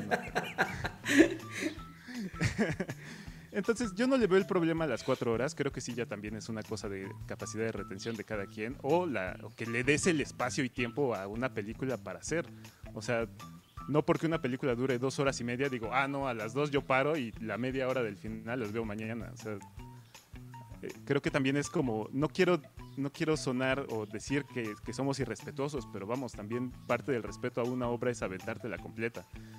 Eh, o al menos como, como el creador, en este caso Zack Snyder, diga que debe de ser. Que si él mismo había dicho, ah, se tiene que ver con pausas, bueno, vela con pausas, pero ve las pausas donde él dijo que iban. Eh, si no, entonces creo que la obra como tal o en su completo no está siendo apreciada como debía ser. Mm, No que tampoco creo que tien- tenga que ser como que, ah, pues, si la veo entonces al revés, también tiene que tener sentido. No, el, el- el creador le pone un sentido. Hay ¿Qué es esto? ¿Irreversible? Pues sí, o sea, bueno, es, es como mi opinión al respecto de lo de las cuatro horas, ¿no? ¿Tenías un comentario, Darinka, antes de pasar al cierre? ¿No? Ah, no, ¿No? Ok. Eh, finalmente, ahora sí, valga la redundancia, para llegar al final ya del episodio, para no hacerlo esto más largo y, y no desvelarnos todos, el final. Vayamos al final, porque resulta que como buena película de superhéroes, ya lo sabemos, los buenos van a ganar, derrotan al malo, eh, Darkseid se queda, o Thanos falso se queda con su carita de, ay, ya no pude llegar a la Tierra, este, ya sé que Thanos fue después de Darkseid, etcétera, etcétera, etcétera. Además, Miguel, tú me debes una disculpa porque este, te quejaste mucho de Apocalypse, de los X-Men, y este Darkseid se ve igual de feo. Claro Pero que bueno, no. luego lo discutimos. claro Se que ve sí. más. Toda la dirección de arte está medio bal- tambaleándose por ahí. Pero llegamos al final. Se acaba esta historia, digamos, o la historia principal. Acaban con el malo. Y quedan media hora de contenido. Y empieza este epílogo con como seis, estoy exagerando de nuevo, no me to- tomen la palabra literal, pero como seis escenas postcréditos, pero no postcréditos, donde nos empiezan a mostrar diferentes cosas.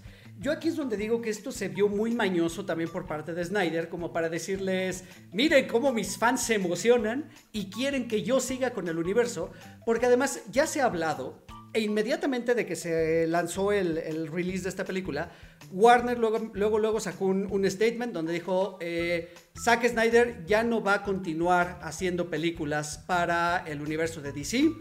Eh, de hecho, esta película queda fuera del canon para lo que nosotros vayamos a hacer a futuro. En realidad, nosotros vamos a tomar partes de la historia de lo que venía con, con Josh Whedon.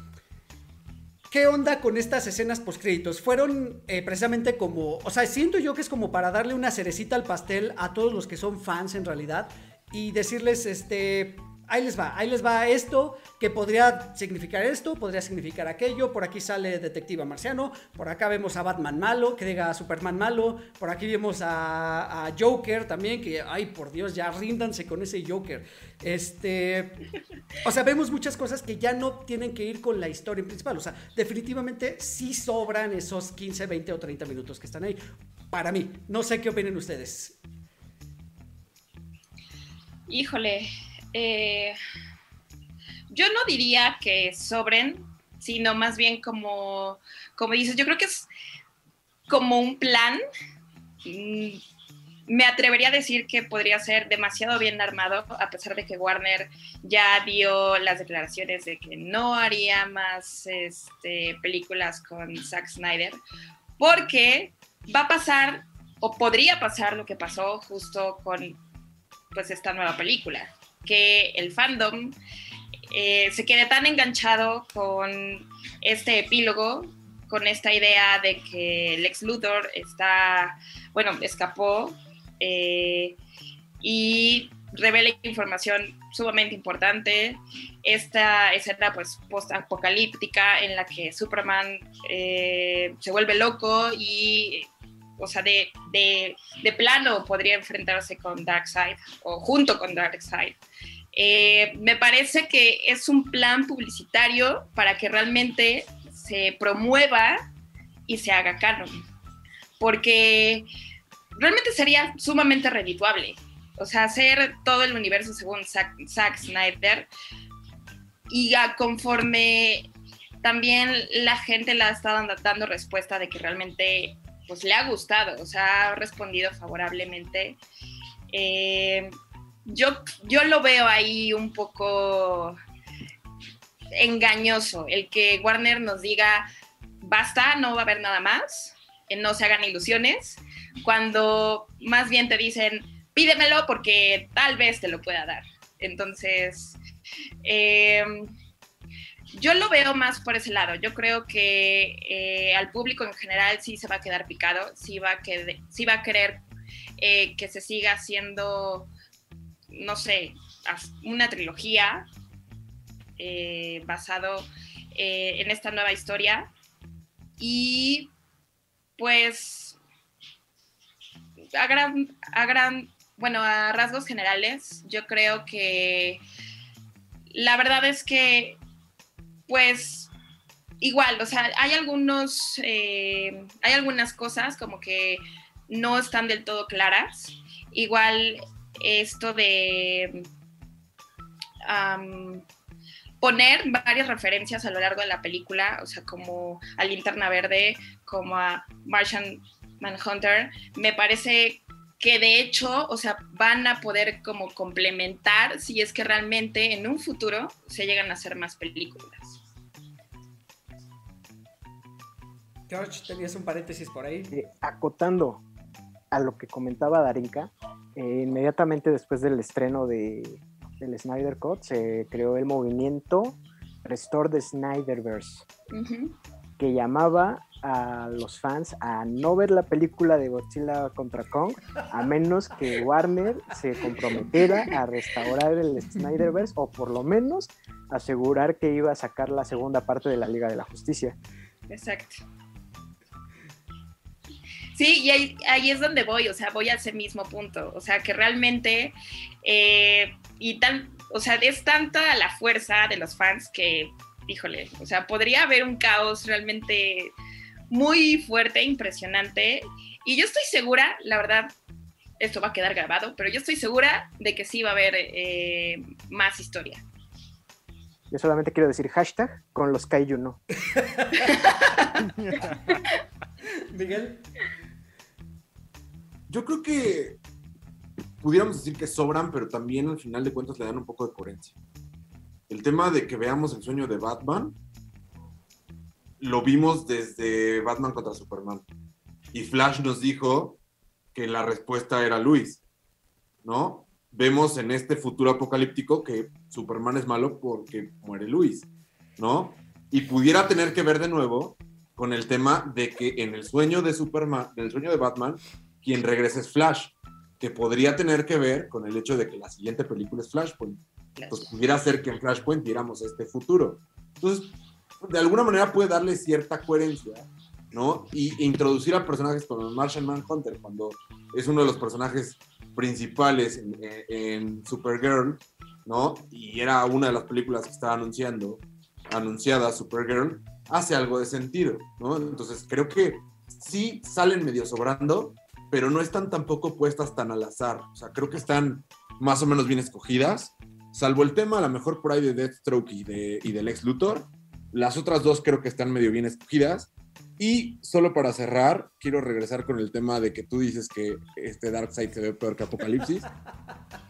La razón por la que este Darkseid me gusta y Apocalipsis no, es porque este Darkseid es mi McDonald's de las hamburguesas. O sea, ¿por qué me gusta McDonald's? Porque sé que McDonald's es falso. sé, que, sé que es comida procesada, es lo que espero. No es Burger King que me dan jitomate, ¿no? Para que yo sienta que es algo sano, ¿no? Yo veo a este Darkseid y sé que es CGI, sé que es falso. Veo Apocalipsis y sé que es una persona disfrazada, ¿no? Esa es la gran diferencia. Joe, tus comentarios sobre la sobre el cierre y sobre este estas escenas postcréditos, no postcréditos.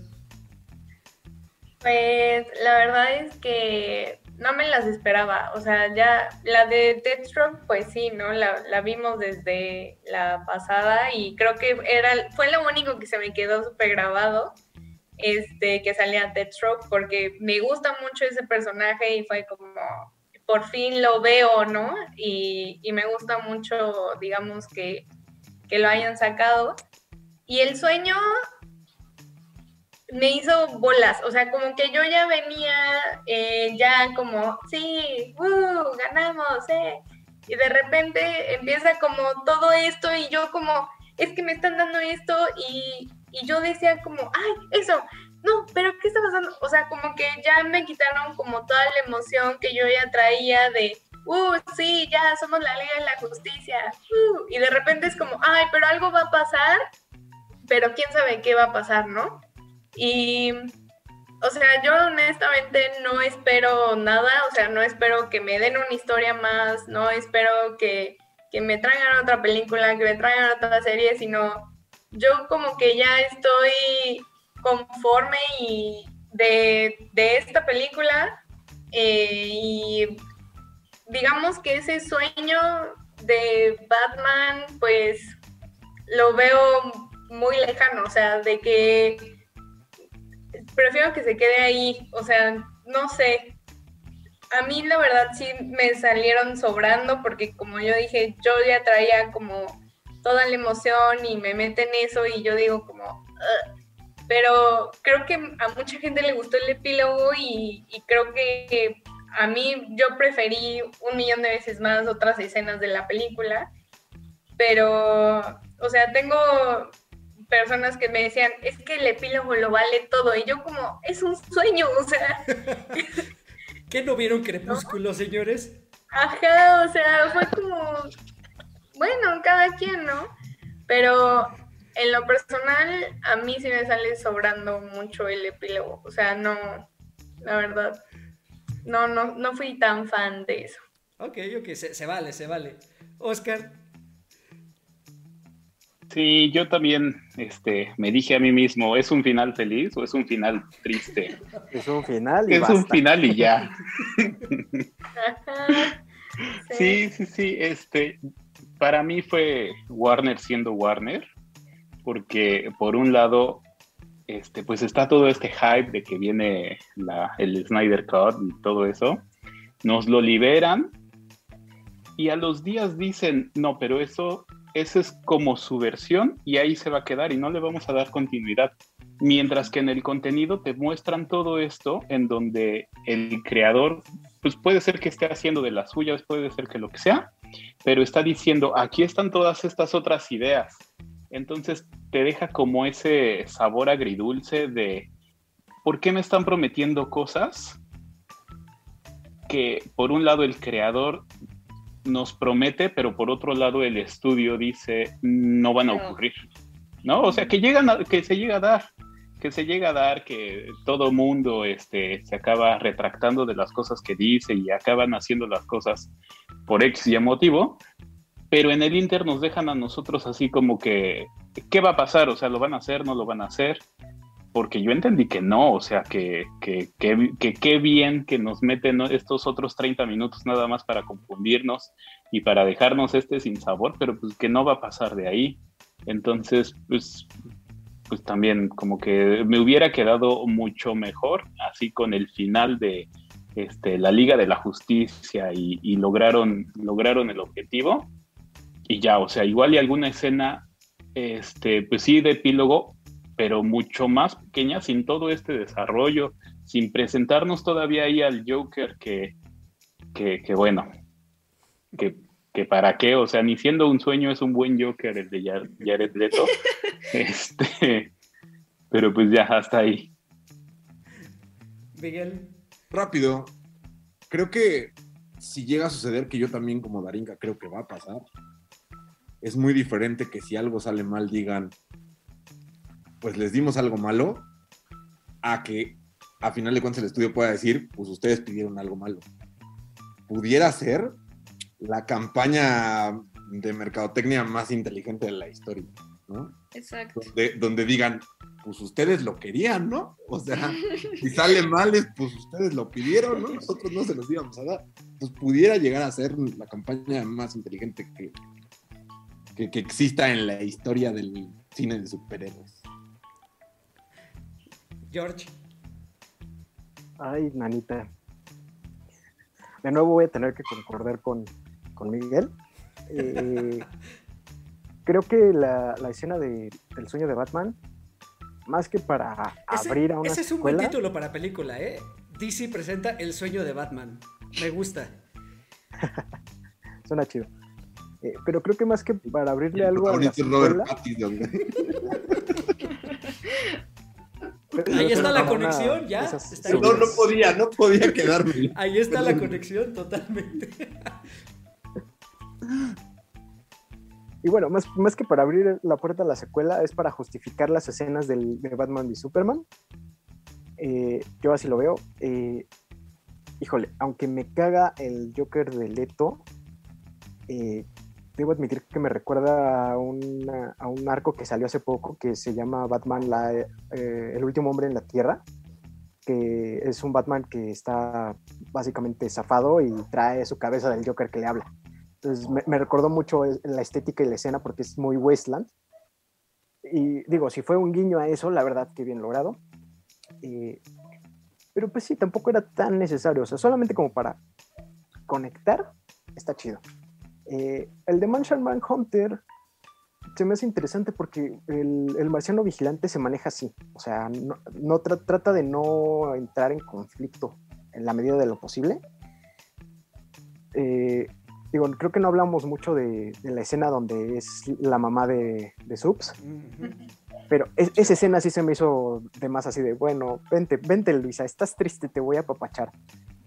Eh, pero la última, la, escena del final así de se presenta con, con Batman, dice, ah, bueno, pues aquí estoy, me presento, soy, soy John Jones y, nos vemos luego. O sea, porque básic- así se, así se maneja el, el marciano. Entonces, pues creo que ese está bien. Me gustó el giro que le dieron a la escena que ya se había puesto con donde Lex está este donde lo eh, Lex está con Deathstroke porque en la, primera versión le dice ah vamos a hacer nuestra liga del mal y aquí le dice ah bueno eh, Batman es Bruce Wayne así de toma toma tu, chicle porque esa era la escena original y de hecho Joe Manganiello está peleando mucho porque le hagan su, su película de, de Deathstroke y yo sí la vería, la verdad. Obviamente no sé si la haga Snyder, pero si la pusieran sí la vería. Porque es muy buen personaje, en serio. Para los que no conozcan, busquen, busquen información del de, de Deathstroke y se van a dar un buen quemón. Dan, No sé si en esta en este rompecabezas me hace falta una pieza que existe. Eh, que es ¿Qué es lo que dice Snyder al, re- al respecto? O sea, ¿él está dispuesto a seguir haciendo más películas? ¿O simplemente nos está presentando un what if? Eh, porque vamos, o sea, el estudio puede tener todas las ganas de seguir haciendo el Snyder Cut por la presión de la gente y lo que quieras, pero si Snyder dice no, pues consíguete otro. Eh, la historia se puede seguir desarrollando con él o sin él. eh, los fans no les va a gustar tanto y si la vuelven a cajetear, pues posiblemente lo traigan de vuelta, pero pues creo que sí, tiene que ser con si él quiere, ¿no? Por otro lado, en cuanto a lo eh, al epílogo y estas cosas del sueño y el Martian Manhunter. Ah, por cierto, a mí sí me hace sentido que se le haya presentado a Lois como su mamá, porque eso hace que vaya al, a donde está su, ¿cómo se llama? memorial. Memorial. Su memorial, porque sabe que va a regresar medio loco y si no está ahí, se hubiera echado al mundo, tal vez. Al menos es lo que yo entendí. Pero hay, Eh. hay una escena antes que te muestra que Diario va ahí y que de hecho ya hasta conoce al policía que está en guardia y le lleva su cafecito. Por eso, sea, pero justo Es algo que hacía. ya se rindió, o sea, llega el punto en donde Lois ya se rindió y dice, ya no voy a ir, y entonces es donde Marshall, Marshall Manhunter le dice, no, pues sí, ve una última vez, creo que va a servir. No, pero le dice que vaya a trabajar. Bueno, Ah, pero está ligado, ¿no? Es como de, sí, ¿por qué no sales? Guiño, guiño. Estaba al lado de su trabajo. Hoy deberías de ir a la, a la al Memorial Superman. es la parte. Además, ¿cómo ibas a ver Martian Manhunter? Pues porque están viendo todo. Un hechicero lo hizo. Martian Manhunter lo hizo. No, es el Martian Manhunter. O sea, él lo sabe. Martian Manhunter lo hizo. imaginaría que sí. Este, bueno, eh, al final del día, si esa escena no tiene sentido, al final que salga y se presente, pues no me hace como o sea, tanto ruido de que vaya a ver una película. O sea, no necesito que me presenten una película de Martian Manhunter. De la misma manera que no necesito, porque en algún momento se vio un Green Lantern, que me cuenten otra vez la historia de Green Lantern, ¿no? Ojalá y no. Al menos no con Ryan Reynolds. Al menos no con un traje de CGI. Este, y la parte del sueño, pues insisto, como, como yo bueno, no sé, como desde algún momento sabía que era una película capricho y que en realidad no iba como a tener continuidad, pues simplemente sí me hizo sentido porque fue la única película que sí había visto, la de Batman contra Superman. Dije, ah, esto es lo que había visto en tal parte y ya pudo tener sentido y pues ya fue como un, pues a ver si pasa, pero tampoco creo que sea 100% necesario que me cuenten esa historia, porque creo que hasta donde entiendo existe incluso en el cómic, ¿no? Justice. Entonces. Pero en Injustice no tiene nada que ver, ¿verdad? Este, No, no, no, pero. No, pero tampoco. Es una referencia. Exacto, o sea, claramente es una referencia. En ese mismo sentido, como tampoco necesito que me hagan una película de cada arco que existe en los cómics, ¿no? Y también, entonces, no sé en dónde está el límite de presentar personajes, porque vamos, en el cómic no sé cuántos hay, o sea, en qué punto paramos. Entonces, vamos, no quiero que me cuenten todas las historias tampoco. Justo lo que hacen en el universo animado, que te muestran los personajes y medio te dan una introducción, pero no se clavan en ellos. Exacto. Sí, yo creo que, eh, o sea, definitivamente creo que todos coincidimos en lo siguiente, que esta película fue mejor que la de 2017, es un hecho, que si le quitan todas las escenas en cámara lenta, a lo mejor dura tres horas en vez de cuatro.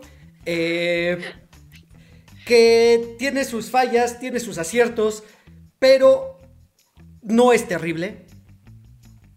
A diferencia de Miguel, yo sí pienso que no es una película tan épica, se queda en una buena película de un universo de superhéroes. O sea, creo que creo que está bien. Eh, no sé si es como consenso general, salvo Miguel. Este. Pero en definitiva, definitivamente fue algo que nos dio de qué hablar. Fue algo y que nos dio de qué hablar durante dos años prácticamente fue algo que nos dio, eh, que explotó así todavía una semana antes de lanzarse. Estaban sacando el teaser del teaser del teaser, teaser final, ok, ok, versión 2. Eh, vaya, tuvo mucho, mucho, hizo mucho, mucho ruido en realidad. Y, yo creo que lo vamos a seguir hablando todavía por un par de, o bueno, no sé, a la velocidad que viaja el internet ahorita, no sé si lo vamos a seguir hablando por un par de semanas más o no, porque ya se vienen nuevos Los no paran. Pero exacto, así es, o sea, va a seguir en la conversación. Y creo que de eso se trata, o sea, que la cultura pop nos sigue entregando este tipo de productos que podemos disfrutar y podemos discutir y podemos seguir hablando lo que nos gusta y lo que no nos gusta, ¿no? Porque definitivamente en gusto se rompen géneros y es algo en lo que sí no, no nos podemos eh, como meter del todo, ¿no? En realidad lo que le puede gustar a alguien, a mí me va a disgustar y viceversa. Creo que se queda en eso, es una, es una película bien, si ustedes son, si ustedes son fans del cómic, si son fans de Zack Snyder o si son fans de la Liga de la Justicia, véanla cuantas veces quieran, cuantas veces puedan. Eh, si ustedes no son tan fan y no, no la han visto, véanla en partes. Yo lo recomendaría eso, véanla, véanla en, dos o cuatro partes. Yo lo hice en cuatro sesiones también, la verdad. Eh, pero al final no lo sufrí, no lo sufrí como sí sufrí las anteriores, Batman y Superman y, Liga de la Justicia 2017, la sufrí muchísimo, esta no lo sufrí. Entonces yo les recomendaría que la, que la vieran y bueno, de esta manera llegamos, lo logramos, llegamos a dos horas de, de episodio en lugar de a las cuatro horas de Zack Snyder Cut. Este, les agradezco muchísimo a todos los que nos estuvieron acompañando, escuchándonos o viéndonos durante este, estas dos horas de discusión súper ñoña. Y bueno, sobre todo les agradezco a ustedes, mis invitados, que se dieron el tiempo y se están tomando horas extras de su día para, venir a platicar de estas, de cosas. Si nos quieren dejar sus redes sociales para, que los podescuchas de Cuatro Leones les dejen un mensajito, los sigan o sepan dónde encontrarlos y leerlos. Eh, Darinka. Ah, pues yo estoy en Facebook y en Instagram. Es como más fácil me pueden encontrar. Darinka Sabanero con S I B grande y Darinka con K. Perfecto, ahí están las redes de Darinka. Joe, ¿dónde te encontramos? Bueno, a mí mayormente para cosas geeks y ñoñas, pues me pueden seguir en Instagram, estoy como arroba geeksienta y ahí estoy subiendo todo el contenido que, ando leyendo de cómics y, todo eso. Tremendo, muy bien. Oscar. Eh, Facebook, Oscar Rob y nada más porque ya este, las responsabilidades no dan para otras redes sociales y también eh, la generación no ayuda ya con la tecnología. Miguel, ¿cómo te encontramos? En los comentarios, generalmente. tengo Twitter, no lo uso. Tengo Instagram, no lo uso. Tengo Facebook, tampoco lo uso. comentarios nos leen. Muy bien, amigo George. Eh, como siempre les digo, no me sigan. Yo tampoco los voy a seguir, la verdad. este. Eh, arroba Cordur48, así como suena, en Twitter, Instagram, Facebook. Si quieren seguirme en Instagram, de repente subo este, dibujos ahí una vez al año. Eh, mi OnlyFans, tomo fotos de flans y las subo. También el OnlyFans, pero ese es secreto. Este, digo, ay, ¿qué? 20 dólares al mes. Tienes tu calendario de poses ah, sugerentes. Bien que sabes, ¿eh? Mi calendario en diferentes poses sugerentes. Ay, no sé, es un doble. este, en los comentarios de YouTube ya es el propósito de meterme a todo, a responder cada comentario que me pongan en los este, episodios donde salgo, así que por ahí voy a andar molestando y diciendo pendejadas. Perfecto, muy bien. Dan, ¿cómo te encontramos? A mí me pueden encontrar en Facebook como Dan Rob y Twitter e Instagram como semidan-rob y próximamente de nuevo en la Cueva de la Guampa. Perfecto, qué bueno que regresa a la cueva de la Guampa. Muy bien, me da muchísimo gusto. Bueno, ya saben que yo soy Eric Motelet, arroba Eric Motelet en todas las redes sociales. Les repito, las redes de 4 DeLoreans, 4 con número, DeLoreans así como se escucha. Oigan, síganse cuidando muchísimo, seguimos en pandemia, viene Semana Santa, por favor, por favor, por favor, cuídense mucho. Vamos a frenar esto para que podamos regresar al cine y ver películas de 4 horas en el cine, no lo sé. Digo, alguna vez vi las del Señor de los Anillos en versión extendida, entonces tal vez lo haría. Pero bueno, muchísimas gracias de nuevo a todos, muchísimas gracias a mis invitados y nos escuchamos el próximo martes. Adiós a todos.